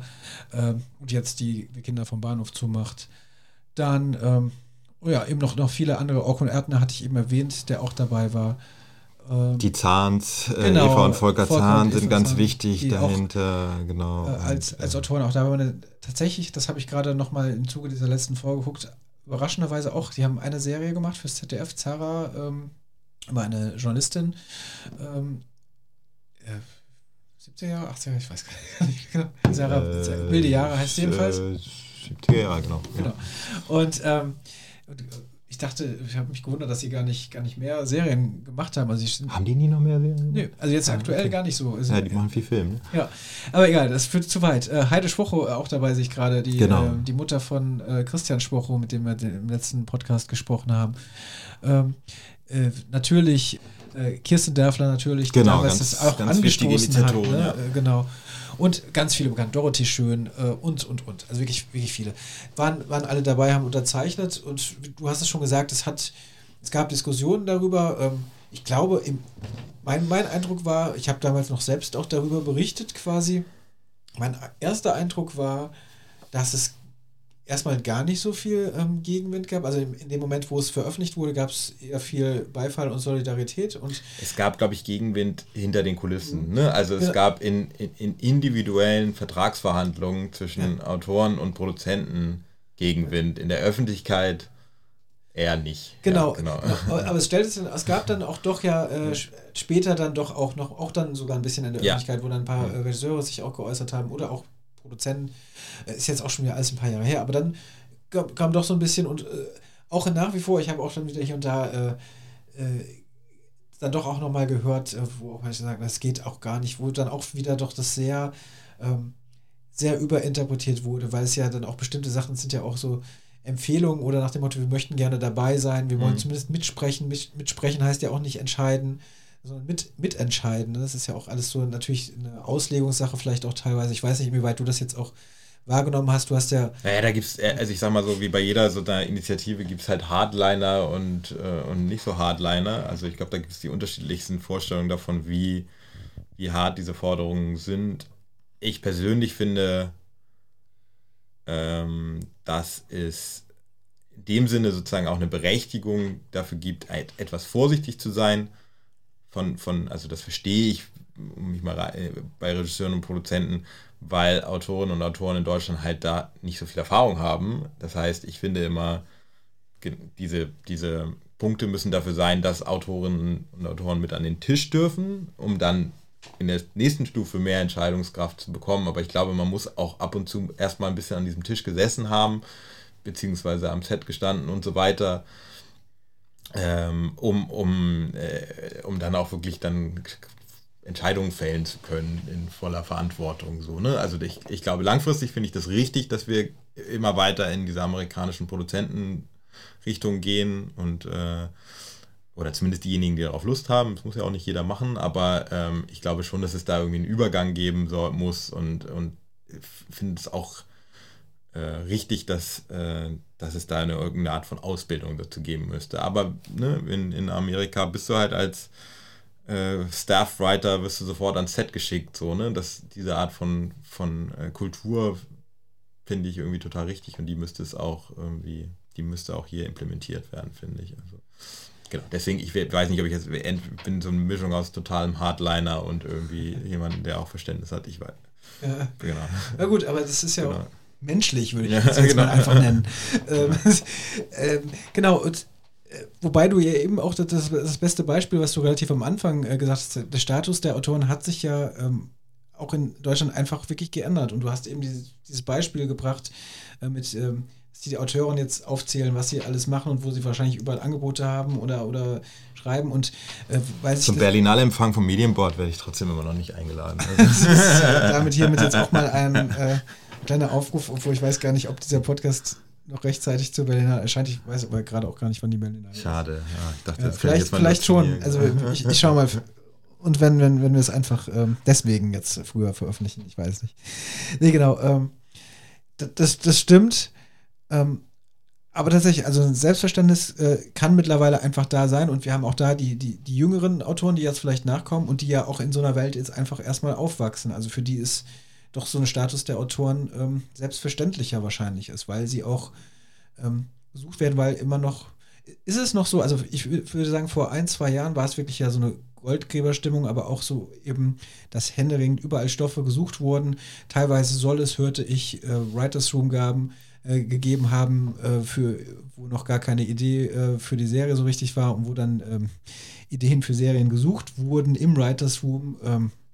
Weil es, weil die Serie schon verkauft war, so nach dem Motto, ähm, so hörte man dann ja schon so ein paar Geschichten. Dementsprechend ist es, ist es immer noch so jetzt aktuell oder hat sich das wieder so ein bisschen, bisschen gelegt? Also diese erste Euphorie, wo jetzt wirklich jeder und alle waren auf der Suche. Wie, wie nimmst du das, das jetzt so wahr gerade? Ähm, ich glaube, es wird immer noch wahnsinnig viel gemacht, ne? Und dementsprechend, und es ist auch so interessant, wie bei so gefühlt ist immer nur die Idee gut, die jetzt gerade frisch da ist. Das heißt, wahrscheinlich liegt bei jedem Redakteur ja irgendwie 2000 alte Ideen, die ja eventuell auch vor zehn Jahren, also auch heute noch cool wären, aber irgendwie, glaube also das ist mein völlig ähm, subjektiver Eindruck, ist das immer noch so, dass dann halt irgendwie die Idee, die jetzt gerade eben kam, vielleicht ist die gleiche Idee, die es schon vor fünf Jahren gab, trotzdem die, die jetzt gerade cool ist. Ähm, also genau, es fühlt sich immer noch so an, als könnte man halt jeden Moment irgendwo hingehen und sagen, hier folgendes, äh, lass das mal machen, so, ne? Also wenn man bei bestimmten Leuten. Aber es ist immer noch, Deutschland ist immer noch irgendwie sehr, also teilweise sehr unprofessionelles System, weil das funktioniert immer dann doch irgendwie alles immer noch über nicht so den geraden, also es gibt nicht so wie in den USA, wo es dann irgendwie so eine Pitching-Season, wo alles so irgendwie so einen gefühlten offiziellen Weg hat, wie man das dann halt macht, sondern also Vetternwirtschaft klingt jetzt so illegal, das ist es halt nicht, aber es ist immer noch so eine, ja, so eine irgendwie doch, man kennt sich und hier wird da das und äh, es gibt natürlich auch öffentliche Aufrufe. Äh, ich glaube, Stefan Schuckmann hat das mal irgendwann gesagt, hat mal gesagt, junge Leute, hört, geht, also meldet euch gar nicht bei diesen öffentlichen Aufrufen, weil das ist eh für die Katz, das wird eh irgendwie äh, die Serie gemacht von, von, von Autor X, der schon mal mit äh, Redakteur äh, B irgendwie Bier trinken war. Das stimmt, glaube ich, immer noch sehr für Deutschland. Also ja, also dementsprechend ja, Goldgräberstimmung in, in einem gefühlt etwas sehr genau chaotischen Ha- äh, Rahmenbedingungen, wo genau, wo jetzt vielleicht nicht immer jetzt die beste Idee gewinnt oder äh, äh, sondern ja, es, es läuft immer noch so ein bisschen nach Lust und Laune. Ähm, meine subjektive Meinung, bestimmt gibt es auch äh, andere Bereiche, wo das irgendwie total strukturell läuft, aber genau, es ist sehr anders hier, glaube ich, als mein Eindruck ist, wie es in den USA ist, wo es einen bestimmten Markt gibt und da gibt es für den da so und so viel Bedarf und hier so und so viel Bedarf und man äh, geht raus und äh, es gibt einen offiziellen Weg, sozusagen einen Antrag zu, äh, äh, zu erstellen, um sozusagen eine Serie äh, zu pitchen und so. Das funktioniert hier noch nicht so und ähm, äh, ja, jetzt habe ich geschwafelt, aber ich hoffe, Das das, kam irgendwie rüber, was ich meinen sagen wollte. Absolut. Vor allen Dingen hast du jetzt, äh, ich finde, du hast damit jetzt so ein, eigentlich eine ganz gute Überleitung dann auch zu deiner aktuellen Serie, in der du arbeitest, Mappa. Ähm, auch habe ich jetzt auch gemerkt, ich habe es am Anfang auch falsch ausgesprochen. Äh, Ich habe eher Mappa ja gesagt. Das, äh, es gibt ja noch kein, ist ja noch nicht offiziell äh, da, also dementsprechend äh, darf man das noch aussprechen, wie man will. Aber es ist deine Serie, also du weißt, du musst ja schon wissen, wie es ausgesprochen ist. Nein, ähm, genau. Ähm, was ich jetzt gerade trotzdem vorher, das, vielleicht passt es aber noch, noch zusammen, jetzt auch gedacht habe, hast du das Gefühl, ähm, dass, dass Serien aus Deutschland, zumindest mein Gefühl wäre das, dass die jetzt aber auch auf einem internationalen, ähm, äh, weil du, weil du USA jetzt häufiger erwähnt hast, ähm, auf einem internationalen äh, Markt gut funktionieren? Ähm, kriegst, kriegst du davon was mit? Also ähm, es kam, klar, war jetzt nochmal speziell, aber trotzdem war es ja auch in so einem internationalen Rahmen. Ich weiß nicht, inwieweit. Das, das kann ich ehrlich gesagt nicht beantworten, auch gerade weil die Serien, die ja über Streaming-Anbieter kommen, da kriegt man ja immer keine offiziellen Zahlen. Dann hört man mal irgendwie, dass, ähm, dass irgendeine Serie in Argentinien wahnsinnig erfolgreich ist, aber was das jetzt genau bedeutet, weiß ich ja auch nicht. Ähm, also ich habe äh, hab da keine, keine ich, ich, ich weiß nicht, ob jetzt deutsche Serien gerade total angesagt sind im Ausland oder nicht. Das weiß ich, ich nicht. Ich, ich meine aber gar nicht so von den Zuschauern, ich hätte jetzt sogar eher so von äh, äh, businessmäßig gedacht. Also wird man. Gibt ich glaube, das ist aber wirklich so ein internationaler Markt geworden. Ja, ne? Also, genau das, also ja. Mappa wird jetzt auch vor Ausstrahlung schon irgendwie mit nach Cannes genommen und da okay. irgendwelchen Leuten vorgezeigt. Also, aber das war, glaube ich, früher auch so, ne? Also ja. Kommissar Rex war ja früher auch. Äh, Kommissar ne? Rex, also, ich bitte dich, das ist natürlich auch eine andere Liga. Äh, genau, also ich wollte damit nur sagen, dass jetzt nichts Besonderes, dass schon immer irgendwie Leute halt rausgehen und irgendwie. Äh, ob, ey, das, kann, das weiß ich nicht, das muss man Produzenten fragen. Ich, äh, keine Ahnung. Genau, aber, aber schön, ähm, äh, also äh, kann natürlich jetzt auch äh, durch dieses Can Series äh, Ding ja. ähm, und wo ja man auch mal wieder hört, dass die deutschen Serien da sind und vorgestellt werden. Mhm. Aber das heißt, ähm, sofern man das sagen kann, ähm, dass ihr, dass ihr dabei seid? Nee, nee, ach so, entschuldige, nee, kann, nicht, nicht kann, äh, es gibt ja bei Cannes, genau, es gibt diese Cannes Series und es gibt das Cannes Filmfestival, aber es gibt parallel ja immer zweimal im Jahr äh, die MIPCOM und MIP-TV, also diese, ja, das ist wie so ein Markt, ne? Also, oder das ist eine, ja, genau. eine Messe für ja. Fernseh, für Film und Fernsehen. Und äh, genau, nee, nee, wir sind, äh, wir laufen da jetzt nicht auf dem Festival. Achso, so, schade. Äh, ähm, aber äh, genau, das wird ja. einfach, also das ist jetzt nichts Besonderes, nichts, worauf man jetzt äh, besonders stolz sein muss, sondern es passiert bei den meisten Serien, wenn halt irgendwie, ne, wenn es Auslandsvermarktungsrechte gibt, dann versucht irgendwie im Ausland verkauft zu werden. Ne? Logisch. Also dann lass uns jetzt mal wirklich drüber sprechen. Ich glaube, also wenn, du hast ähm, netterweise mir gerade eben schon mal so einen kleinen Eindruck auch vermittelt von der Serie ähm, Mappa und du hast auch eben schon mal gesagt, dass es jetzt eben nicht, es ist deine, deine Idee gewesen, aber ihr habt es dann zusammen zu dritt, ähm, Jano Benschabane und äh, Laura Bull, äh, auch beide zusammen, auch schon mal hier im Podcast. Man muss jetzt diesmal ständig erwähnen, das ist ja ein äh, immer wieder auch ein Rückblick und ein Blick nach vorne. Genau, mit den beiden zusammen dann entwickelt. Genau, noch mit mehr, also weiteren Autoren. Äh, genau, das, genau. das wäre die Frage, wie viele genau, Autoren. Also es war so, genau, ich hatte das Konzept geschrieben äh, und das dann an Laura gegeben, die das gleich toll fand. Und dann haben wir äh, Geld vom Medienboard bekommen, um das zu entwickeln. Und haben dann ein Writers Room gemacht mit ähm, äh, Luisa Hardenberg, äh, Daniel Händler und äh, Donna Sharp. Äh, das war, Donna Sharp ist eine britische Autorin äh, und Daniel Händler ein amerikanischer Autor. Ich hatte die äh, beide über Serialize kennengelernt und hatte plötzlich hatte einfach das Gefühl, ich würde es gerne mal ausprobieren, ob das also weil das Format so irgendwie gefühlt in Deutschland noch nicht so richtig existierte und ich die beiden sehr mag und dachte, okay, wir probieren es mal aus, wir machen mal den Writers Room auf Englisch äh, und gucken und, und ich lasse die auch die Folge auf Englisch schreiben und übersetze die dann einfach, äh, weil ich Interesse hatte zu gucken, ist, ist, das jetzt äh, exemplarisch, können die das irgendwie besser als wir Deutschen oder so und äh, diese Frage will ich jetzt nicht äh, am Ende beantworten, die beiden sind genau, großartig, äh, also, aber ich kann natürlich nicht sagen, ob sozusagen mit deutschen Autoren anders geworden wäre, aber es war, hat total gut funktioniert. Äh, und ähm, genau, und dann haben wir den erstmal ein Writers Room gemacht, wo wir äh, quasi so eine Art, ähm, ja, äh, Bible heißt das ja immer, wo man dann sozusagen irgendwie den Ausblick der Serie macht und so weiter. Darauf habe ich dann den Piloten geschrieben und äh, mit dem Paket sind wir dann losgezogen und äh, Laura äh, von Pontius Pilatus gelaufen, immer alle fanden es irgendwie toll, aber keiner wollte es richtig äh, machen, weil es äh, doch ein relativ trauriges Thema ist. Und äh, genau, und dann äh, schließlich landeten wir dann irgendwie bei Join und dem RBB, die das gemeinsam dann umsetzen wollten. Genau, jetzt müssen wir einmal ganz kurz dann auch zumindest sagen, wenn du jetzt auch noch sagst, es ist ein relativ trauriges Thema, mhm. worum mhm. es geht. Ich fange an, aber du berichtest mich dann und sagst mhm. dann, wie es richtig ist. Also, was, was mir bislang bekannt war, auch vorher schon, war eben, dass es zumindest um einen alleinerziehenden Vater geht. Mhm. Ähm, Kein Spoiler. Fällt mir gerade ein. Genau. Okay. Äh, Genau, also deswegen werde ich dich das, genau. das, das weiter erzählen lassen, äh, weil ich vielleicht. Fällt mir gerade ein. Ich dachte, ich vielleicht doch nicht. Eventuell weiß ich jetzt was, was man vielleicht noch nicht wissen sollte. Genau, ähm, genau aber da, das ist ja bekannt gewesen, also ja. also diese, diese Sache zumindest. Und äh, dann logischerweise in dem Fall als alleinerziehender Vater ja. die Rolle äh, ähm, von, von, sowohl Mutter als auch Vater einnimmt. Genau. Und ähm, ja, dieses, diese, dieser Ausdruck Mappa, äh, den kennen wahrscheinlich sehr viele Eltern, ähm, wenn die Kinder ähm, irgendwann ähm, einfach so erstmal vielleicht Mama sagen wollen, aber Papa steht da und so weiter und so fort. Genau. Und das, wie gesagt, das ist schon, schon relativ bekannt, ein super Titel dafür. Genau. Und letztendlich geht es darum, du sagst jetzt schon relativ traurig, ähm, wobei ich ja im ersten Moment jetzt gefühlt sich erstmal an, könnte ja auch eine Comedy sein.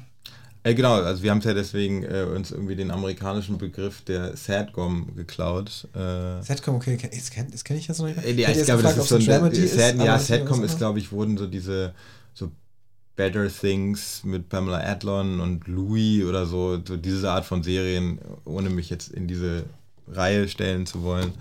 Wobei Louis C.K. sollte man sich vielleicht auch nicht mit einer Reihe stellen, aber wie auch immer.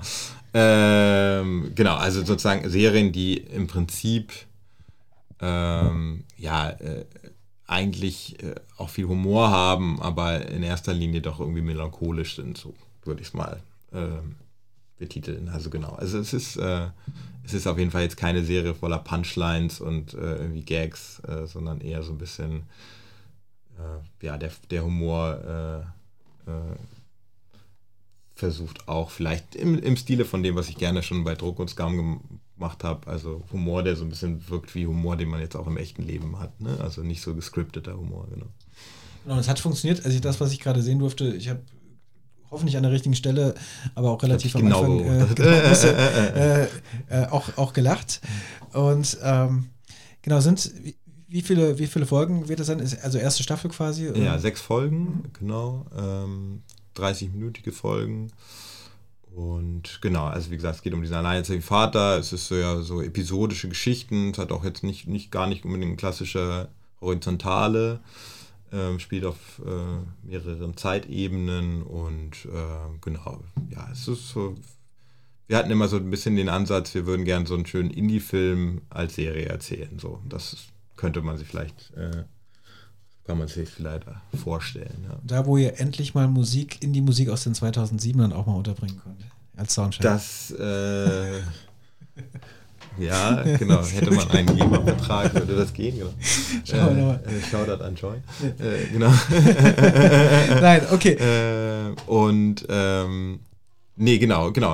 Also tolle Schauspieler, Max Mauf in der Hauptrolle. Ähm, und, ähm, ähm, genau, ja, so. So ein, so ein Ensemble-Stück. Also nein, eigentlich kein Ensemble-Stück, alles um ihn und sein Kind, aber in so einer äh, ganz schönen Gastschauspielerwelt, sagen wir mal so. Ja. Und hier ist es dann jetzt, wäre ja wieder der nächste Schritt, nachdem du dann eben, eben dieses Headwriter-Ding ähm, genannt haben, auch in, in, der Rolle, die du bei Druck hattest und jetzt wirklich die eine eigene Serie, die du erfunden hast. Du bist, hast du auch hier aber du, ihr habt zusammen äh, so die Rolle übernommen oder warst du? Wie war deine, deine Funktion jetzt genau? Also, wie, wie, äh, genau, ich bin, bin äh, äh Head-Autor und Executive Producer äh, und genau, und Jano und Laura sind es auch sozusagen, also Regisseur, Produzentin und Executive Producer und genau, also ich habe jetzt sozusagen beim Schreiben, genau, wir haben, ich sag mal so, wir haben unseren Weg so ein bisschen gefunden beim Schreiben hatte ich den Hut auf, beim Drehen war ich immer dabei, saß neben Jan und dem Regisseur. Wir haben uns alles durchdiskutiert am Set, die Leute genervt, weil wir länger gebraucht haben, als man es normalerweise macht. Aber in erster Linie hatte Jano schon dann äh, am Set das letzte Wort und jetzt beim Schneiden streiten wir uns. ihr seid, genau. Ja, genau, ihr seid genau. Aktuell, aktuell, im Schnitt. Mhm. Ihr habt Ende letzten Jahres, also Ende 2019 habt ihr gedreht. Und ähm, ja, dass du jetzt, also wahrscheinlich warst du auch bei Druck, ähm, das, das hast du, glaube ich, eben auch, auch gesagt, äh, auch öfter mal ähm, am Set dabei oder ich weiß gar nicht. Äh, genau, da war ich häufiger am Set dabei, auch unter anderem, weil ich halt dann diese äh, Social Media Producer, da wurde halt dann parallel zum Dreh dann immer auch was gedreht für Social Media. Genau, dann äh, war dadurch, dass es so ein bisschen Soap-Bedingungen waren, auch alle Schnitträume im gleichen Raum, wo wo, wo geschrieben und, äh, und produziert wurde und so weiter. Das heißt, da ging es dann äh, gerade insbesondere bei den Folgen, die ich mit Jano gemacht habe, war ich dann auch äh, irgendwie mehr im Schnitt oder habe auch meinen mein, mein Senf dazugegeben und so. Ähm, genau, aber jetzt in dieser, in, in, bei, bei Mappa war es jetzt ganz klar, ne, von vorne bis hinten alles dabei und äh, genau, äh, beim Schnitt bin ich jetzt nicht jeden Tag dabei, aber äh, genau, dann immer, gibt dann irgendwann, äh, wenn die Folge so langsam ihren, ihren ähm, äh, so langsam zusammengeschustert wurde, dann äh, mische ich mich ein und so, genau. Aber also eigentlich muss ich wirklich sagen, dass äh, das, das ist ja jetzt schon das dritte oder vierte Projekt, was ich mit, mit Jano und Laura mache, dass wir einfach irgendwie, glaube ich, so einen ganz guten Weg gefunden haben, das alles gemeinsam zu machen, sodass alle zufrieden sind und dass niemand das Gefühl hat, äh, äh, irgendwie ja, da Kompromisse machen zu müssen. So, genau. Also ich glaube, es ist irgendwie so ein leichtes Wunder, dass wir das irgendwie, also insbesondere Jan und ich und eigentlich ganz, also ich habe jetzt gerade einen Witz gemacht, dass wir uns streiten, aber eigentlich streiten wir uns nicht. Und das ist, glaube ich, ähm, das ist echt, deswegen kann ich auch immer nie sagen, so muss man das machen, weil bei uns klappt das ganz gut, aber das liegt halt daran, dass wir meistens immer die gleiche Meinung sind. Und das ist natürlich irgendwie ein, selten der Fall. Das war auch bei mir in der Vergangenheit nie so. Ne? Und deswegen ähm, kann ich gar nicht sagen, so muss man es machen. Aber generell finde ich, genau, muss äh, diese, diese Visionsteilen zwischen Regie und Autor oder die Anf dass, dass Regisseure und Autoren näher sich annähern in Deutschland, das ist finde ich sehr, sehr sinnvoll, weil, äh, weil wir haben auch zum Beispiel beim Set gemerkt, das ist ja auch sehr ungewöhnlich, ne, dass der Autor in Deutschland am Set sitzt, in Amerika nicht.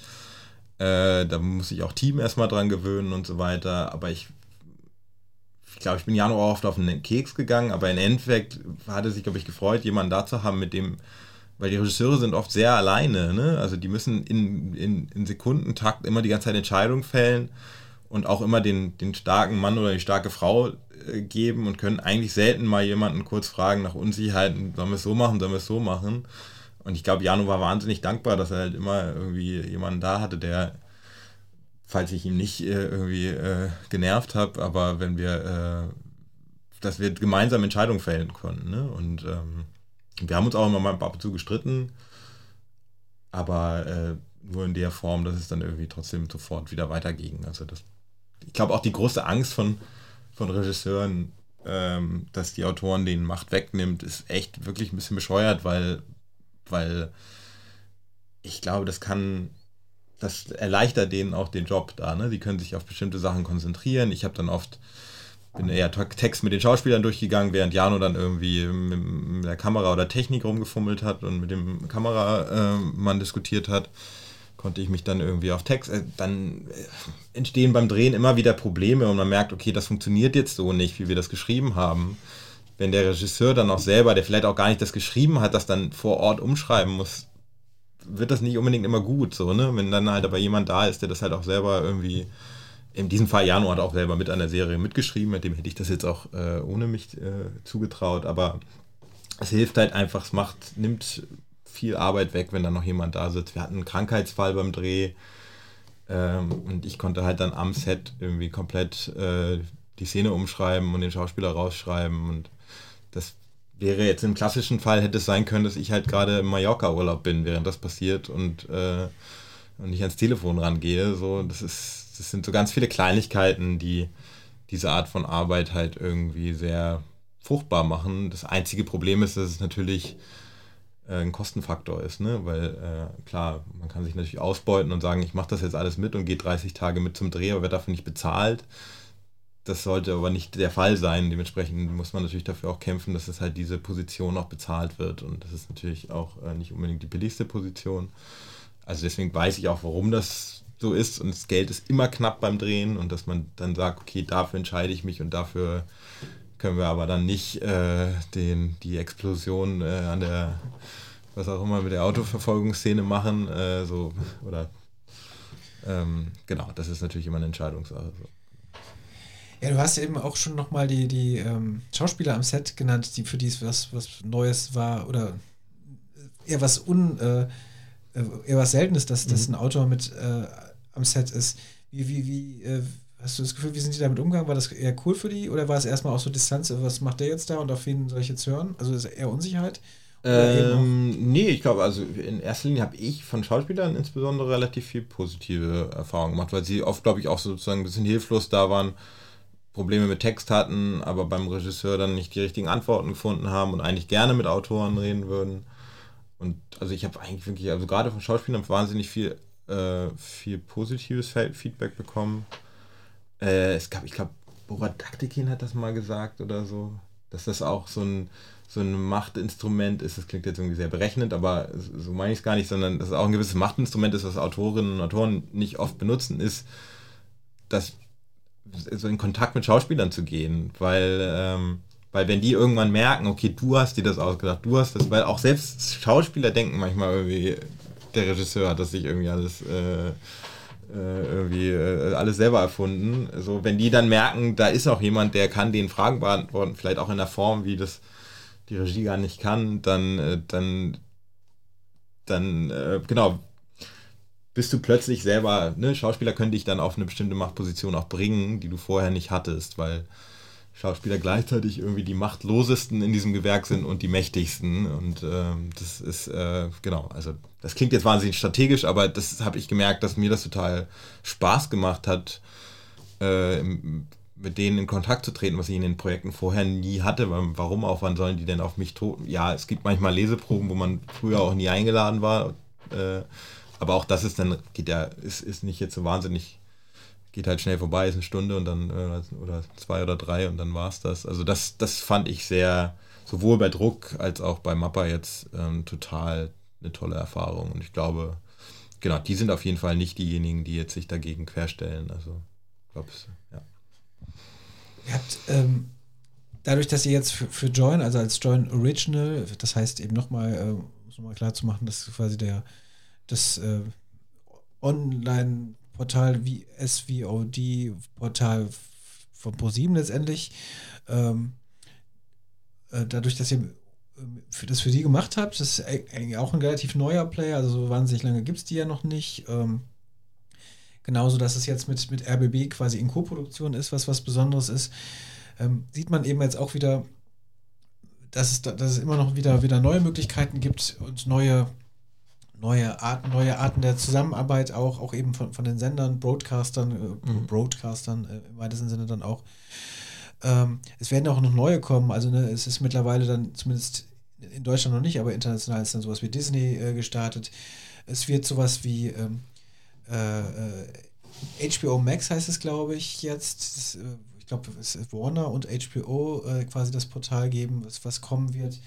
Es gibt, äh, was haben wir noch, was jetzt noch neu ist gerade, genau, Apple ist jetzt auch gestartet, ich weiß nicht, inwieweit, ich weiß nicht, inwieweit die alle auch ähm, eben ähm, nationale äh, Produktion irgendwie fördern. Also in unterschiedlichen Stadien, genau, aber also zu deiner Frage vorhin, ob sozusagen wie der Serienboom sich entsteht, also all diese Player werden schon insbesondere bei Produzenten mitgedacht die ganze Zeit. Und ich hatte auch schon, äh, wir hatten äh, mit Mappa auch ein Meeting in London bei Apple. Also äh, ähm, das, äh, also ich glaube nicht, dass Apple jetzt gerade schon was für Deutschland produziert. Ich weiß, vielleicht auch schon, keine Ahnung, weiß ich nicht, aber auf jeden Fall sind die alle schon da. Ne? Also die, äh, das ist irgendwie, obwohl die, obwohl die äh, Streaming-Anbieter noch gar nicht gestartet sind, gibt es schon quasi Leute, die für den deutschen Markt zuständig sind. Ne? Ja. Und äh, das ist total irre. Ne? Also weil du wirklich dann, wenn du halt, du hast jetzt, ich habe noch so ein paar andere Serienprojekte gerade äh, in unterschiedlichen Stadien und man wirklich dann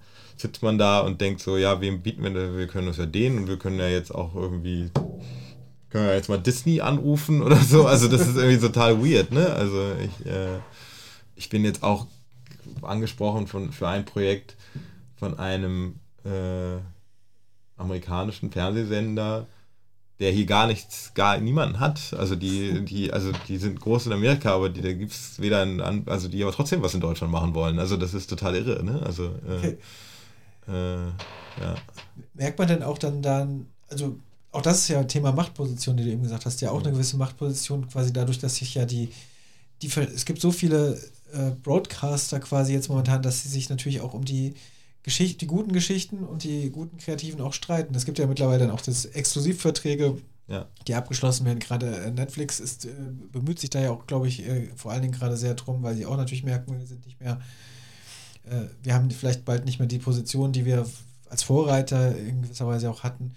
Äh, genau, also auch das eine, eine Machtposition, die ja einem jetzt erstmal zugutekommt. Also im ersten Moment würde ich sagen, wahrscheinlich für, für Autoren eine gute Entwicklung. Total. Also, genau, also abgesehen davon, dass ich es dann irgendwie wirklich tatsächlich so ein bisschen befremdet, befremdend fand, als wir dann plötzlich alle nur noch über Business geredet haben und, und, man, und es so wahnsinnig so marktmäßig wurde, äh, als sozusagen in so einer generellen Autoren-antikapitalistischen Haltung habe ich mich ein bisschen über mich selber erschrocken, aber ey, scheiß drauf. es ist äh, gerade irgendwie kommen sehr viel mehr Anrufe und Anfragen, als ich sie überhaupt jemals annehmen könnte. So, und was natürlich irgendwie totales Privileg ist und total Spaß macht. Also, ja, es macht überhaupt nicht Spaß, Nein zu sagen, aber äh, es ist irgendwie, ja, halt eine ganz andere Welt als vor ein paar Jahren, genau. Es ist trotzdem. Und es ist natürlich auch dadurch leichter, auch reinzukommen jetzt im ja. Moment, ne? Also du kannst als, als junger, äh, junger äh, Autor oder junge Autorin einfach viel einfacher reinsteigen, weil es so viel gemacht wird. Ne? Ähm, ja. Die andere, ähm, die Kehrseite vielleicht, weiß ich aber auch nicht, ähm, über die wir das, auch da habe ich mich heute gewundert, lustigerweise auch, und jetzt nerven mittlerweile, äh, verdrehen alle die Augen, weil ich mir jetzt schon wieder auf das, den alten Podcast verweise, aber der hat mir da tatsächlich schon angesprochen, wäre ja dann doch aber auch die Entwicklung, dass ähm, natürlich eben viele, zumindest die großen Sender, auch oft jetzt gerade nach dem großen Ding suchen, ne? also mhm. Aufmerksamkeit, das heißt, es gibt wahnsinnig viele Produktionen, dann, wenn Herr der Ringe ist jetzt so eines der ganz äh, hervorstechenden von, von Amazon natürlich, aber es gibt ganz viele Fantasy-Serien. Äh, also es wird gerade auch sehr geklotzt, weil viele irgendwie ähm, merken, sie müssen Aufmerksamkeit erregen, dass überhaupt noch geguckt wird, weil eben so ein wahnsinnig, so wahnsinnig viel erscheint und man als Zuschauer oder als Zuschauerin äh, in diesem Dickicht auch irgendwie verloren ist. Irgendwie man kann ja. nicht alles gucken und wie erreicht man die Person, die genau das gucken will? Meistens dann eben dadurch, dass es eine besonders große Produktion erstmal ist und die irgendwie einen deswegen anspricht oder weil man es schon kennt, weil es, in, es ist eine große, also Herr der, um bei Herr der Ringe zu bleiben, kennt sowieso schon jeder ein riesen mega äh, Thema. Ähm, dann besonders teuer natürlich und große Ausstattung, deswegen besonders und, und Fantasy und dadurch, dass vielleicht sowas wie Game of Thrones auch so erfolgreich war. Und dann wahrscheinlich auch internationale Top-Schauspieler und Regisseure, die daran mitarbeiten und, und, und Autoren wahrscheinlich auch. Ich weiß gerade gar nicht, was da aktuell der Stand ist. Genau. Ist das auch ähm, dann eine Entwicklung, die so vielleicht zukünftig aber auch dann nach hinten losgehen kann, weil dann eben doch wieder nur solche Sachen gesucht werden und man äh, als Autor mit, mit, schönen kleinen Ideen irgendwann hin runterfällt? Oder muss man sich ja keine Sorgen machen, weil es noch so viele gibt, die es machen wollen? Keine Ahnung. Ich, also ich habe irgendwann mal gehört, dass die Streaming-Anbieter gerade in Deutschland sozusagen jetzt erstmal auf Masse aus sind, um dann später, wenn die genug Abonnenten haben, weil sie immer noch nicht sozusagen vergleichsweise Deutschen jetzt nicht irgendwie jeder äh, zu Hause streamt, dann, dann fangen sie, wollen sie mit Nischen anfangen. Das habe ich irgendwann mal gehört, ob das stimmt, weiß ich nicht. Ähm, also ich, was ich von mir selber sagen kann, das ist natürlich total, dass man plötzlich so, so wie man sich vorher beklagt hat, wird man jetzt so wahnsinnig wählerisch selber auch als Autor. Ne? Das ist irgendwie, man wird auch selber dann so ein, so, ja, äh, so wie man als Zuschauer wird, so Sachen, die mir jetzt angeboten wurden, wo ich vor ein paar Jahren gedacht habe, wow, toll, so, wo ich jetzt denke, ja, so, also das ist irgendwie, ja, man wird dann fast ein bisschen schnell also selber schon arrogant. Ähm, aber ja, natürlich geht es mir ja genauso. Ich gucke auch äh, ich bin ja auch die ganze Zeit überfordert und schaue dann doch Friends äh, statt irgendwie. Äh. Aber ich weiß, ich finde es immer so, ich finde es auch eine bisschen nervige Diskussion. Das ist so, das ist ein bisschen wie dieses, oh, es gibt so viele Podcasts, ne? Ja, das, wo ich immer denke, so, ja, mein Gott, es gibt auch viele Bücher. Also, äh, äh, genau. Ja, scheiß drauf, gibt es halt viel. Es auch, ja. gibt auch viele Joghurtsorten und wir überleben das auch. Ne? Also, ja, genau, also, ist, genau, ist überhaupt kein Problem. Aber genau. natürlich. Ähm, ich gehöre ja zu denen dabei und jeder, der diesen Podcast jetzt schon über drei Folgen mal gehört hat, weiß, dass ich da, da ja zugehöre zu den Menschen, die jetzt auch viel rumjammern, mhm. aber natürlich, du hast vollkommen recht und es ist auch nicht, äh, das ist nicht das Problem der Serie, das ist wenn, wenn mein Problem und dann, ich kann ja entscheiden, ich, dann gucke ich halt weniger. Genau. Halt was also aus so einer, aus so einer Nachhaltigkeitsaspekt würde ich sagen, ja, es ist sehr umwelt, also eine Filmproduktion ist sehr umweltschädlich. Ja, äh, ja. Das, deswegen sollten wir vielleicht weniger produzieren. weil, ja, ja, natürlich ja wirklich großes Thema, ne? das Green-Thema auch bei Produktionen gerade oder halt auch oder nach außen hin zumindest erstmal großes Thema, aber es gibt ja auch dann viele, auch gerade das für jetzt soweit, ja. glaube ich, äh, kann man mal gucken, äh, aber man kann bestimmt auch da in der Richtung einiges verbessern. Absolut. Aber da sind wir jetzt, die, kommt dann ein eigener Podcast dann vielleicht nochmal in dieser Richtung. Aber ja, äh, du, du hast eben recht, es ist, eigentlich sollte man jetzt gerade einfach sich darüber freuen und nicht dann noch das Haar in der Suppe vielleicht jetzt suchen, sondern einfach was ausnutzen, dass, dass gerade die Möglichkeit da ist, sich auszuprobieren, was super ist. Und du, ich, ich wiederhole mich da gerne, ähm, bist einfach ein super Beispiel, finde ich jetzt gerade dafür, oder deine Entwicklung, die du zum Glück machen konntest, weil wer weiß, vor, wahrscheinlich äh, hättest du sie vor zehn Jahren so nicht machen können. Ne? Also, nee, ähm, ja, auf jeden Fall. Ja. Wer weiß, also wenn du vor zehn Jahren Autor geworden wärst, äh, wo du jetzt, was du jetzt machen würdest, wahrscheinlich wärst du zumindest nicht, nicht ganz so glücklich, vielleicht. Weiß nicht, naja, ich, ich kenne ja wahnsinnig viele talentierte Autorinnen und Autoren, die so etwa 10 oder 20 Jahre älter sind als ich, die auch quasi in der Soap gestartet sind und die ja, die dann halt einfach da äh, im Prinzip sozusagen, also hängen geblieben sind auch so wieder so negativ, aber die dann halt da geblieben sind und die dann auch, glaube ich, einfach dann vielleicht schon irgendwie, also ich bin ja auch losgestartet und konnte gewisse Risiken eingehen, weil ich noch keine Familie hatte, weil ich noch nicht irgendwie, äh, weiß ich nicht, irgendeine Wohnung abzahlen musste oder so. In dem Moment also das brauchte man dann ja schon, um da den nächsten Schritt zu machen. Und ich glaube, da gibt es schon so ein paar, ich sag mal, Ü40-Autoren und Autoren, die halt total, ja, ähm, also wobei auch selbst die sind jetzt gefragt im Moment, ne? Also selbst, selbst die. klingt total, nein, also äh, äh, ich meine sozusagen, also, also das, das, ich meine es ja gerade, es sind total tolle Autoren, die jetzt, während sie so in meinem Alter genau den gleichen Weg gegangen ja. wären, aber die mit irgendwie einer teuren Wohnung und äh, mit sechs Kindern vielleicht einfach dann äh, nie, äh, dann doch lieber bei der Soap bleiben, weil ja. da hast du halt immer noch das stetigste Einkommen. So, das meinte ich nur damit. Äh, genau, also daran kann ich mich nur spiegeln, was wahrscheinlich vor 10 oder 20 Jahren passiert wäre, wäre ich. Und vielleicht wäre ich auch glücklicher, weil bei so einer Soap kann man sehr schön zufrieden arbeiten. Also das weiß man ja eh noch nicht. Da, äh, das äh, habe ich ja, glaube ich, im letzten Podcast schon von geschwärmt, dass das immer noch eine der heilsten Welten in dieser ganzen Branche sind. Ist die genau, also dementsprechend, äh, das Gras ist auch da wieder grüner auf der anderen Seite. Und wir haben, und jetzt, ich hab's, ich wollte es unbedingt noch gucken, bevor wir sprechen, wir haben äh, tatsächlich äh, damals darüber gesprochen, dass es kurz davor war, dass die 6000. Folge von GZSZ ausgestrahlt wird.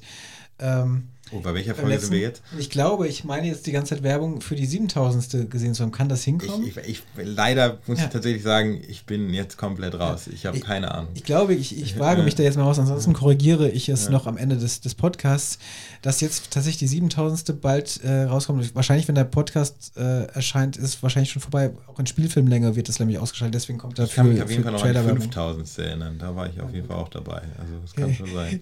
Bevor wir da jetzt ganz abdriften in, äh, in in äh, diese Vergangenheitsgeschichten. Ähm, erstens mal glaube ich, also spätestens nach deinem, nach dem Gespräch jetzt mit dir haben, haben wir jetzt nochmal den Beweis, der Podcast hat am Anfang die Frage gestellt, ist Deutschland endlich serienreif? Ähm, natürlich ein bisschen äh, provokativ, weil Serien wurden hier immer schon hergestellt. Wir haben an, oder ich habe an eine spezielle Art von Serie gedacht. Und ich glaube, das kann man mittlerweile sagen, die ist beantwortet, um hier den Bogen zu spannen und sagen, äh, wir können diese Mission, würde ich jetzt erstmal sagen, die ist äh, accomplished jetzt in gewisser Weise. Nicht, dass die beendet ist, irgendwie, aber ähm, das ist jetzt so. Ja. ja. Da, kann man nichts drüber sprechen. Dann würde ich mit dir jetzt trotzdem gerne nochmal zumindest, wo ich dich jetzt schon da habe und wo es wirklich so eine Folge im Jahr 2020 ist, äh, wir haben eh schon viel zurückgeblickt, einmal äh, nochmal gucken, wirklich tatsächlich über diese Serien äh, der, der letzten ja, vielleicht fünf Jahre oder kann, wir können aber gerne mal zehn mhm. Jahre sagen. Also tatsächlich auch äh, die, die vor, vor diesem Podcast auch stattgefunden haben, äh, die man so hervorheben kann. Ich, ich habe es zwar mal leise angedeutet, als wir ganz kurz vorher immer drüber gesprochen haben, bin selbst total unvorbereitet, aber äh, vielleicht äh, fallen dir, was, was sind so für dich die Highlights oder die Meilensteine, äh, wie wir das ja eben gesagt haben, oder, oder die für dich wichtig sind oder die du denkst. Deutsche Serien, oder? Deutsche Serien, genau. genau. Also wir bleiben ähm, bei dem Thema dieses Podcasts auf Also ich Fall. war genau wie du, ich glaube, das hatten wir schon mal besprochen. Ich, mein erstes deutsches Binge-Watching von sozusagen moderner Serie war auch im Angesicht des Verbrechens. ähm, was ich damals wirklich mit meinem Mitbewohner äh, wirklich in einer Nacht durchgeschaut habe. Ähm, das war, glaube ich, wirklich total. Genau, und dann kam ja irgendwie lange nichts. Dann bin ich immer, genau, dann gibt es so ein paar Adoptionen, die ich immer also ich finde dann mittlerweile, wenn wir serienreif sind, sind wir adoptionsreif inzwischen. Ich finde, äh, weil es war ja früher immer das Klischee, die Deutschen machen eine Adoption und das ist halt total furchtbar. Ich glaube, inzwischen sind wir ganz gut in Adoptionen geworden. Es gibt Adoptionen, die ich wirklich toll finde. Also angefangen mit Stromberg äh, und äh, was ich wirklich immer äh, toll fand. Und jetzt halt Jerks, ne? Ähm, Stimmt, ja. Ähm, also das finde ich, können wir, können wir inzwischen, oder Club der Runden Bänder war ja auch, äh, hatten wir ja schon gesprochen. Und bei den Originalsachen muss ich tatsächlich auch mit den großen, also wirklich überzeugt von vorne bis hinten äh, hat mich Bad Banks und Babylon Berlin. Ähm, die zwei Bs. Die ba zwei Doppel-Bs. Genau. Ähm, da, das finde ich, das waren so die Serien, wo ich gedacht habe, äh, okay, ja, das war so meine, okay, wir sind Serienreif-Serien. Ja, ja, ja. äh, äh und genau, und da hattest du, glaube ich, jetzt auch schon mit den Machern drüber gesprochen. Äh, da habe ich noch nicht alles geguckt, aber das fand, das war dann das erste Mal, wo ich dachte, okay, jetzt können wir auch wirklich in nischigere Sachen rein, war hier Fett und Fett, mhm. äh, ich wirklich super fand. Äh, ähm, ich glaube, ich habe die ersten drei Folgen gesehen. Auch schon wieder eine Alliteration, ne? Ja. Man hat echt. Äh, der nach Deutsche liebt seine Alliteration. Äh, kommt ja. aber jetzt, ja gut, aber die Vorbilder. Äh, deswegen, äh, Stimmt, Breaking Bad und so, ja. genau. Ja. Aber jetzt, das ist ja gut, aber trotzdem, auch das, das hast du. Ähm, haben wir, es verschwimmt schon alles, aber haben wir, glaube ich, gesagt, ähm, so diese ganz, äh, diese ganz große Serie, ähm, die wirklich äh, so monumental ist, wobei die Frage ist, wie viele. Oh, Entschuldigung, liebe Haribos, vier Blogs. Hey. okay, genau. Aber ähm, ist die Frage, finde ich, inwieweit es überhaupt aktuell, auch international, diese Serie noch äh, gerade entstehen, die wirklich, wo du sagst, okay, das ist jetzt wirklich der Mai, schon wieder Meilenstein, aber mhm. das, das, ist so diese, diese Landmarke äh, an Serie, ist die Frage, inwieweit das gerade aktuell auf diesem Markt überhaupt noch die Möglichkeit hat, so, so, ein, so eine Serie zu haben, die wirklich alle gucken wollen, weil äh, das glaube ich gibt es nicht, aber ich glaube, es gibt schon sozusagen, ich sag mal, Serien, die dann, und ich glaube, da sind auch so Preise und sowas, also ich, ich wenn in meiner Blase und ich, also ich finde, es gibt immer wieder dann so Serien, wo zumindest in der nerdigen Blase dann alle von überzeugt sind. Ich glaube, dieses genau, was du sagst, halt so ein Game of Thrones oder Sopranos oder Breaking Bad oder so, gibt es bestimmt auch vielleicht mal wieder, aber ist natürlich schwierig in, in der Auswahl, aber ich glaube, es ist sowas, also ich finde jetzt zum Beispiel Succession, ich weiß nicht, ob du das schon geschaut hast. Nicht gesehen, nee, aber. Also, wo jetzt sozusagen, sagen wir mal, alle in der, also man guckt, also die, die Leute, die es gucken, finden es halt alle brillant und es kriegt auch noch alle Preise. Das ist natürlich in einem, in einem bestimmten Kosmos dahin will man natürlich, das würde man natürlich gerne auch von der deutschen Serie mal haben, dass sie A irgendwie international Preise gewinnt, plus dass halt wirklich alle da, darüber reden. Äh, äh, also eine sehr große Serienempfehlung. Ich bin total gehuckt. Ich finde, also ich habe wirklich das, es schon seit Ewigkeiten mal wieder dieses Gefühl von, ich, ich, hab, ich bin in so einer, in dieser Breaking Bad Sopranos äh, äh, äh, in diesem Gefühl von, ah, da wird eine große Themen in, in so einer Familie erzählt und so. Also wirklich mega Serie. Bin, äh, ja, dann, okay, dann vielleicht. Also das finde ich schon, dass es immer wieder das gibt, ne? Also ja, es gibt ja. schon immer wieder dieses, dieses, das ist das Ding, was alle geil finden. Ja. In, Im letzten Jahr tatsächlich dann ja auch, wie gesagt, gibt bestimmt dann, auch da haben wir immer kurz drüber gesprochen, auch Sachen, die dann nicht jeder gut findet, aber so im, im Kanon war letztes Jahr Tschernobyl natürlich auch eine ja, Serie, ja, genau, fand ich ne, auch. über die wirklich äh, alle, und die habe ich dann zumindest auch gesehen, finde das auch, also das war ja. dann wirklich auch so eine Serie, die eigentlich Fand ich auch, also Tschernobyl war für mich auch, äh, also insbesondere die ersten beiden Folgen, äh, wirklich Hammer. Genau, und deswegen, was ich in Deutschland vielleicht noch, noch auch auf jeden Fall ergänzen würde, ähm, auch wenn äh, das natürlich auch Geschmackssache ist und ich weiß nicht, inwieweit äh, du, du, überhaupt was dazu sagen sollst. Wir hatten da schon mal äh, drüber gesprochen. Aber äh, zum, zum, Beispiel äh, bei Dark ist es so, dass, das, dass die mit der zweiten Staffel jetzt, glaube ich, auch einen Status auch international erreicht haben, äh, der auch beso sehr besonders ist. Ne? Also die, ähm, ähm, die, die, haben jetzt auch einen Exklusivvertrag mit Netflix bekommen, die Macher äh, Baran Booda und äh, Jante Friese und ähm, haben, glaube ich, das sagen dann jetzt alle, die es dann weitergeguckt haben, die erste Staffel, es war sehr Geschmackssache und war, hat auch sehr die Gemüter ge gespalten, wie drüber gesprochen wird. Aber jetzt die, die jetzt weitergeschaut haben und die zweite Staffel geguckt haben, haben ja gesagt, das, das ist nochmal ähm, auf jeden Fall ein Level weiter und ähm, haben ja auch eine, eine, große Fangemeinde. Und die haben, glaube ich, nämlich schon, zumindest mit der Serie, auch eine sehr eine, eine eigene Marke und Welt erschaffen, was, wo ich ja noch zumindest jetzt so äh, mittlerweile sagen würde, okay, das, das ist auch, das, spielt in so einer, so einer Liga, äh, die, die einfach für sich steht zumindest. Ne? Äh, also genau. absolut, also ich würde sagen, vom, vom Erfolg her ist es ja wirklich die, glaube ich, international bekannteste deutsche aktuelle Serie, ne? Genau. Ja, es war ich, also ich weiß, es gut, war ich weiß nicht so ganz mein, mein Ding, aber ja. das, äh, aber also ich würde sagen, vom Stellenwert äh, ja. Absolut. Genau. Ich, ich habe keine Ahnung, wie zum Beispiel auch sowas wie Deutschland äh, 3 bzw. 6 und dann 86 und jetzt 89.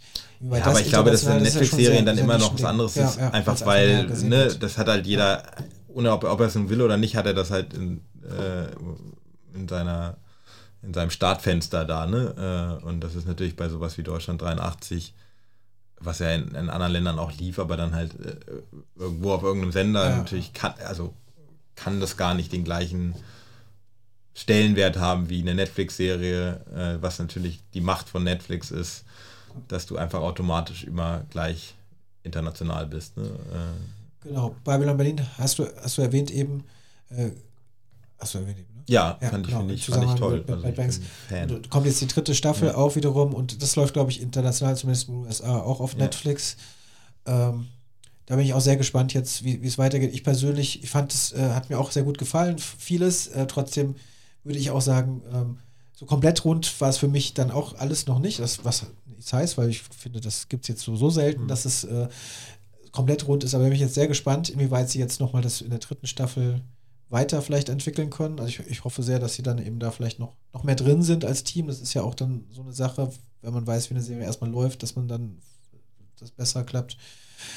Ähm, Bad Banks äh, wird jetzt auch, auch eine zweite Staffel, kann man gespannt sein. Haben wir ein bisschen mit Christian Schwocho drüber gesprochen, der aber ja gar nicht mehr dabei ist.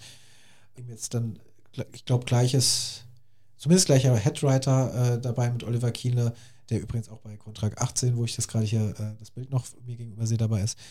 Ähm, neuer Regisseur. Aber genau, geht weiter. Das heißt, es geht vieles weiter. Wird dann auch noch gucken, was kommt. How to Sell Drugs Online Fast. Ja, auch wirklich, glaube ich, ein relativ großer Erfolg tatsächlich gewesen auf Netflix. Kommt eine zweite Staffel jetzt. Also das heißt, es geht Sorry, habe ich auch vergessen naja, es gibt schon viel, man hat auch dann, schon so viele, dass wieder so viel durchflutscht. Ja. Skyline, das hast du ja auch eben erwähnt. Also viel Gutes gibt sowieso, ne? Also das ist, ist ja echt keine Frage. Ähm, auch vieles, was wir jetzt, glaube ich, was wir vergessen haben, aber wir hatten ja auch wirklich nach diesem, nach diesem, die vielleicht für einen selbst oder eben für international irgendwie, äh, äh, jetzt bin ich schon ganz weg hier, äh, wichtig waren, gesprochen. Genau, äh, mal gucken, was alles kommt. Vor allen Dingen sind wir jetzt gerade, das finde ich vielleicht spannend und das ist, äh, um diesen, diesen Teil von, von Serienreife auch abzuschließen. Ähm, ganz lange war es, ging es ja dann darum, kamen die ersten Staffeln raus. Und jetzt geht es ja auch darum, jetzt werden die erfolgreichen Staffeln, also klar, teilweise haben wir es schon, vier Blogs waren relativ schnell, die haben, sind jetzt mit drei Staffeln schon fertig. Ähm, Dark kommt jetzt die dritte Staffel, bei Berlin kommt die dritte Staffel. Also die sind jetzt weiter auch fortgeschritten und man guckt jetzt, kann wirklich mal gucken, wie, ähm, wie wird so ein Serienzyklus oder wie auch immer auch abgeschlossen oder wo geht das jetzt hin so? Ne? Das sind ja eben nicht mehr die, nur die erste Staffel oder. Ja, ich genau, das finde ich auch total. Also was glaube ich immer noch so ein bisschen fehlt oder was zumindest ist dieses, diese Serie in Deutschland, die dann halt über Jahre läuft, ne? Also wo du weißt, okay, da gibt es jetzt zehn Staffeln und, und, viele, viele, viele Leute gucken das über. Das finde ich mal spannend, wer, wer, von denjenigen, die jetzt sozusagen gestartet sind, äh, genau, Dark ist vielleicht wahrscheinlich dann sozusagen die, oder Babylon Berlin, genau, also die, dieses, dieses, wir haben, wir haben da so eine Serie, die irgendwie einfach über Jahre läuft und man wächst so mit der auf oder so, ne? Das wäre natürlich ja. irgendwie, oder wir werden alt damit. keine Ahnung. äh, aber genau, das wäre natürlich toll, äh, irgendwie. Zum Beispiel, genau, wenn, wenn jetzt äh, How to Sell Drugs Online ne, als Jugendserie, wäre natürlich toll, wenn sowas halt einfach mal über fünf, sechs, sieben Jahre läuft und du, und du da so dieses Gefühl hast, was du halt genau eher dann zu den amerikanischen Serien hast, dass du mal das Gefühl hast, okay, ich bin mit den, mit den Figuren aufgewachsen und bin durch dick und dünn gelaufen, gegangen, was halt mit so einer Einstaffel Vision immer nicht so richtig funktioniert, finde ich. Ne? Also, Genau. Wobei jetzt auch, jetzt, sind wir eigentlich schon fast so an so was, wir haben auch echt lange jetzt wieder geredet, ähm, wo man es eigentlich abschließen könnte. Jetzt muss ich trotzdem ein kleinen, äh, kleines Aber da aber leider auch noch reinwerfen. Die Frage ist halt, ähm, wie viele Möglichkeiten hat man aber doch auch noch, das so zu machen? Weil ich habe zumindest jetzt wiederum das Gefühl, ähm, das liest man ja auch immer wieder, dass, dass auch gerade die Streaming-Anbieter und so, so eigentlich am liebsten der meiste Push ist oft auf diesen Serien, wenn eben die erste Staffel Ja, ja, kommt. klar. Ne? Und äh, wie viel Atem ist da noch und wie, wie lange zieht man das durch? Viele Staffeln, zum Beispiel auch bei Dark ist es auch so, bei ähm, vier Blocks war es jetzt so, sind halt dann drei Staffeln. Das ist ja, Ja. auch eine keine runde Sache, weil drei einfach nicht rund ist, aber äh, so eine Trilogie ist natürlich auch so ein Mhm. klassisches, klassisches Ding, irgendwie, was irgendwie auch so wahrscheinlich erzählerisch irgendwie gerne, gerne gemacht wird. Ähm, aber auch so, sowohl und Serien, Serienfolgen werden ja auch eigentlich kürzer. Also ich fand, am Anfang dieses Podcasts habe ich mich noch so ein bisschen äh, drüber, ich will nicht sagen lustig gemacht, habe ich gesagt, ja, in Deutschland dann sind irgendwie Serien dann noch immer nur sechs Folgen lang. Mhm. Mappa hat ja auch jetzt sechs Folgen, aber eigentlich ist es jetzt eher so, dass international es eher so runtergeht. Ne? Also es ist Genau. eher selten noch, wo Aber es ändert 10 sich schon in 12 Deutschland auch jetzt, dass, dass ich das Gefühl habe, früher war es ja dann immer so, ne, du hast beim ZDF irgendeine Serie gemacht und dann hat es dann erstmal vier Jahre gedauert, bis du äh, Shoutout an Stefan Stuckmann, also, bis man dann endlich mal wieder weitermachen durfte. So, ich finde, das ändert sich gerade ganz stark. Das ist sondern, es wird immer schon gefühlt während der Dreharbeiten äh, hört man dann schon von, äh, teilweise sind Sachen schon vor Ausstrahlung, zweite Staffel äh, anentwickelt oder so weit. Also ich finde, da werden wir Deutschen auch professioneller im Sinne von, wenn du eine Serie guckst, dann willst du spätestens ein Jahr später eigentlich die, die nächste Staffel haben. Und das muss, da, dazu gehört ein bestimmter Zyklus, den du nicht mit so einer äh, sehr langen irgendwie, mit so einem finanziellen Hassel irgendwie äh, in die Länge zögern kannst. Äh, und das, das ändert sich gerade ganz stark. Also das, das so, ähm, ja, die, da in der Hinsicht eine, ganz, eine deutlich stärkere Professionalisierung und dementsprechend auch, genau, die Möglichkeiten für länger laufende Serien werden immer äh, werden besser, wobei ich dir natürlich recht gebe, dass es halt genau äh, gerade bei den Streaming-Anbietern ähm, Marketing für eine Staffel gemacht wird und die zweite Staffel geht dann vielleicht so ein bisschen unter. Ja, ich will es aber, wie gesagt, ich will jetzt auch nicht von mir alles, alles schlecht machen, sozusagen. Ähm, schön, dass es, dass es so ist. Super, dass es auch äh, für dich gut läuft. Äh, das freut mich auch noch.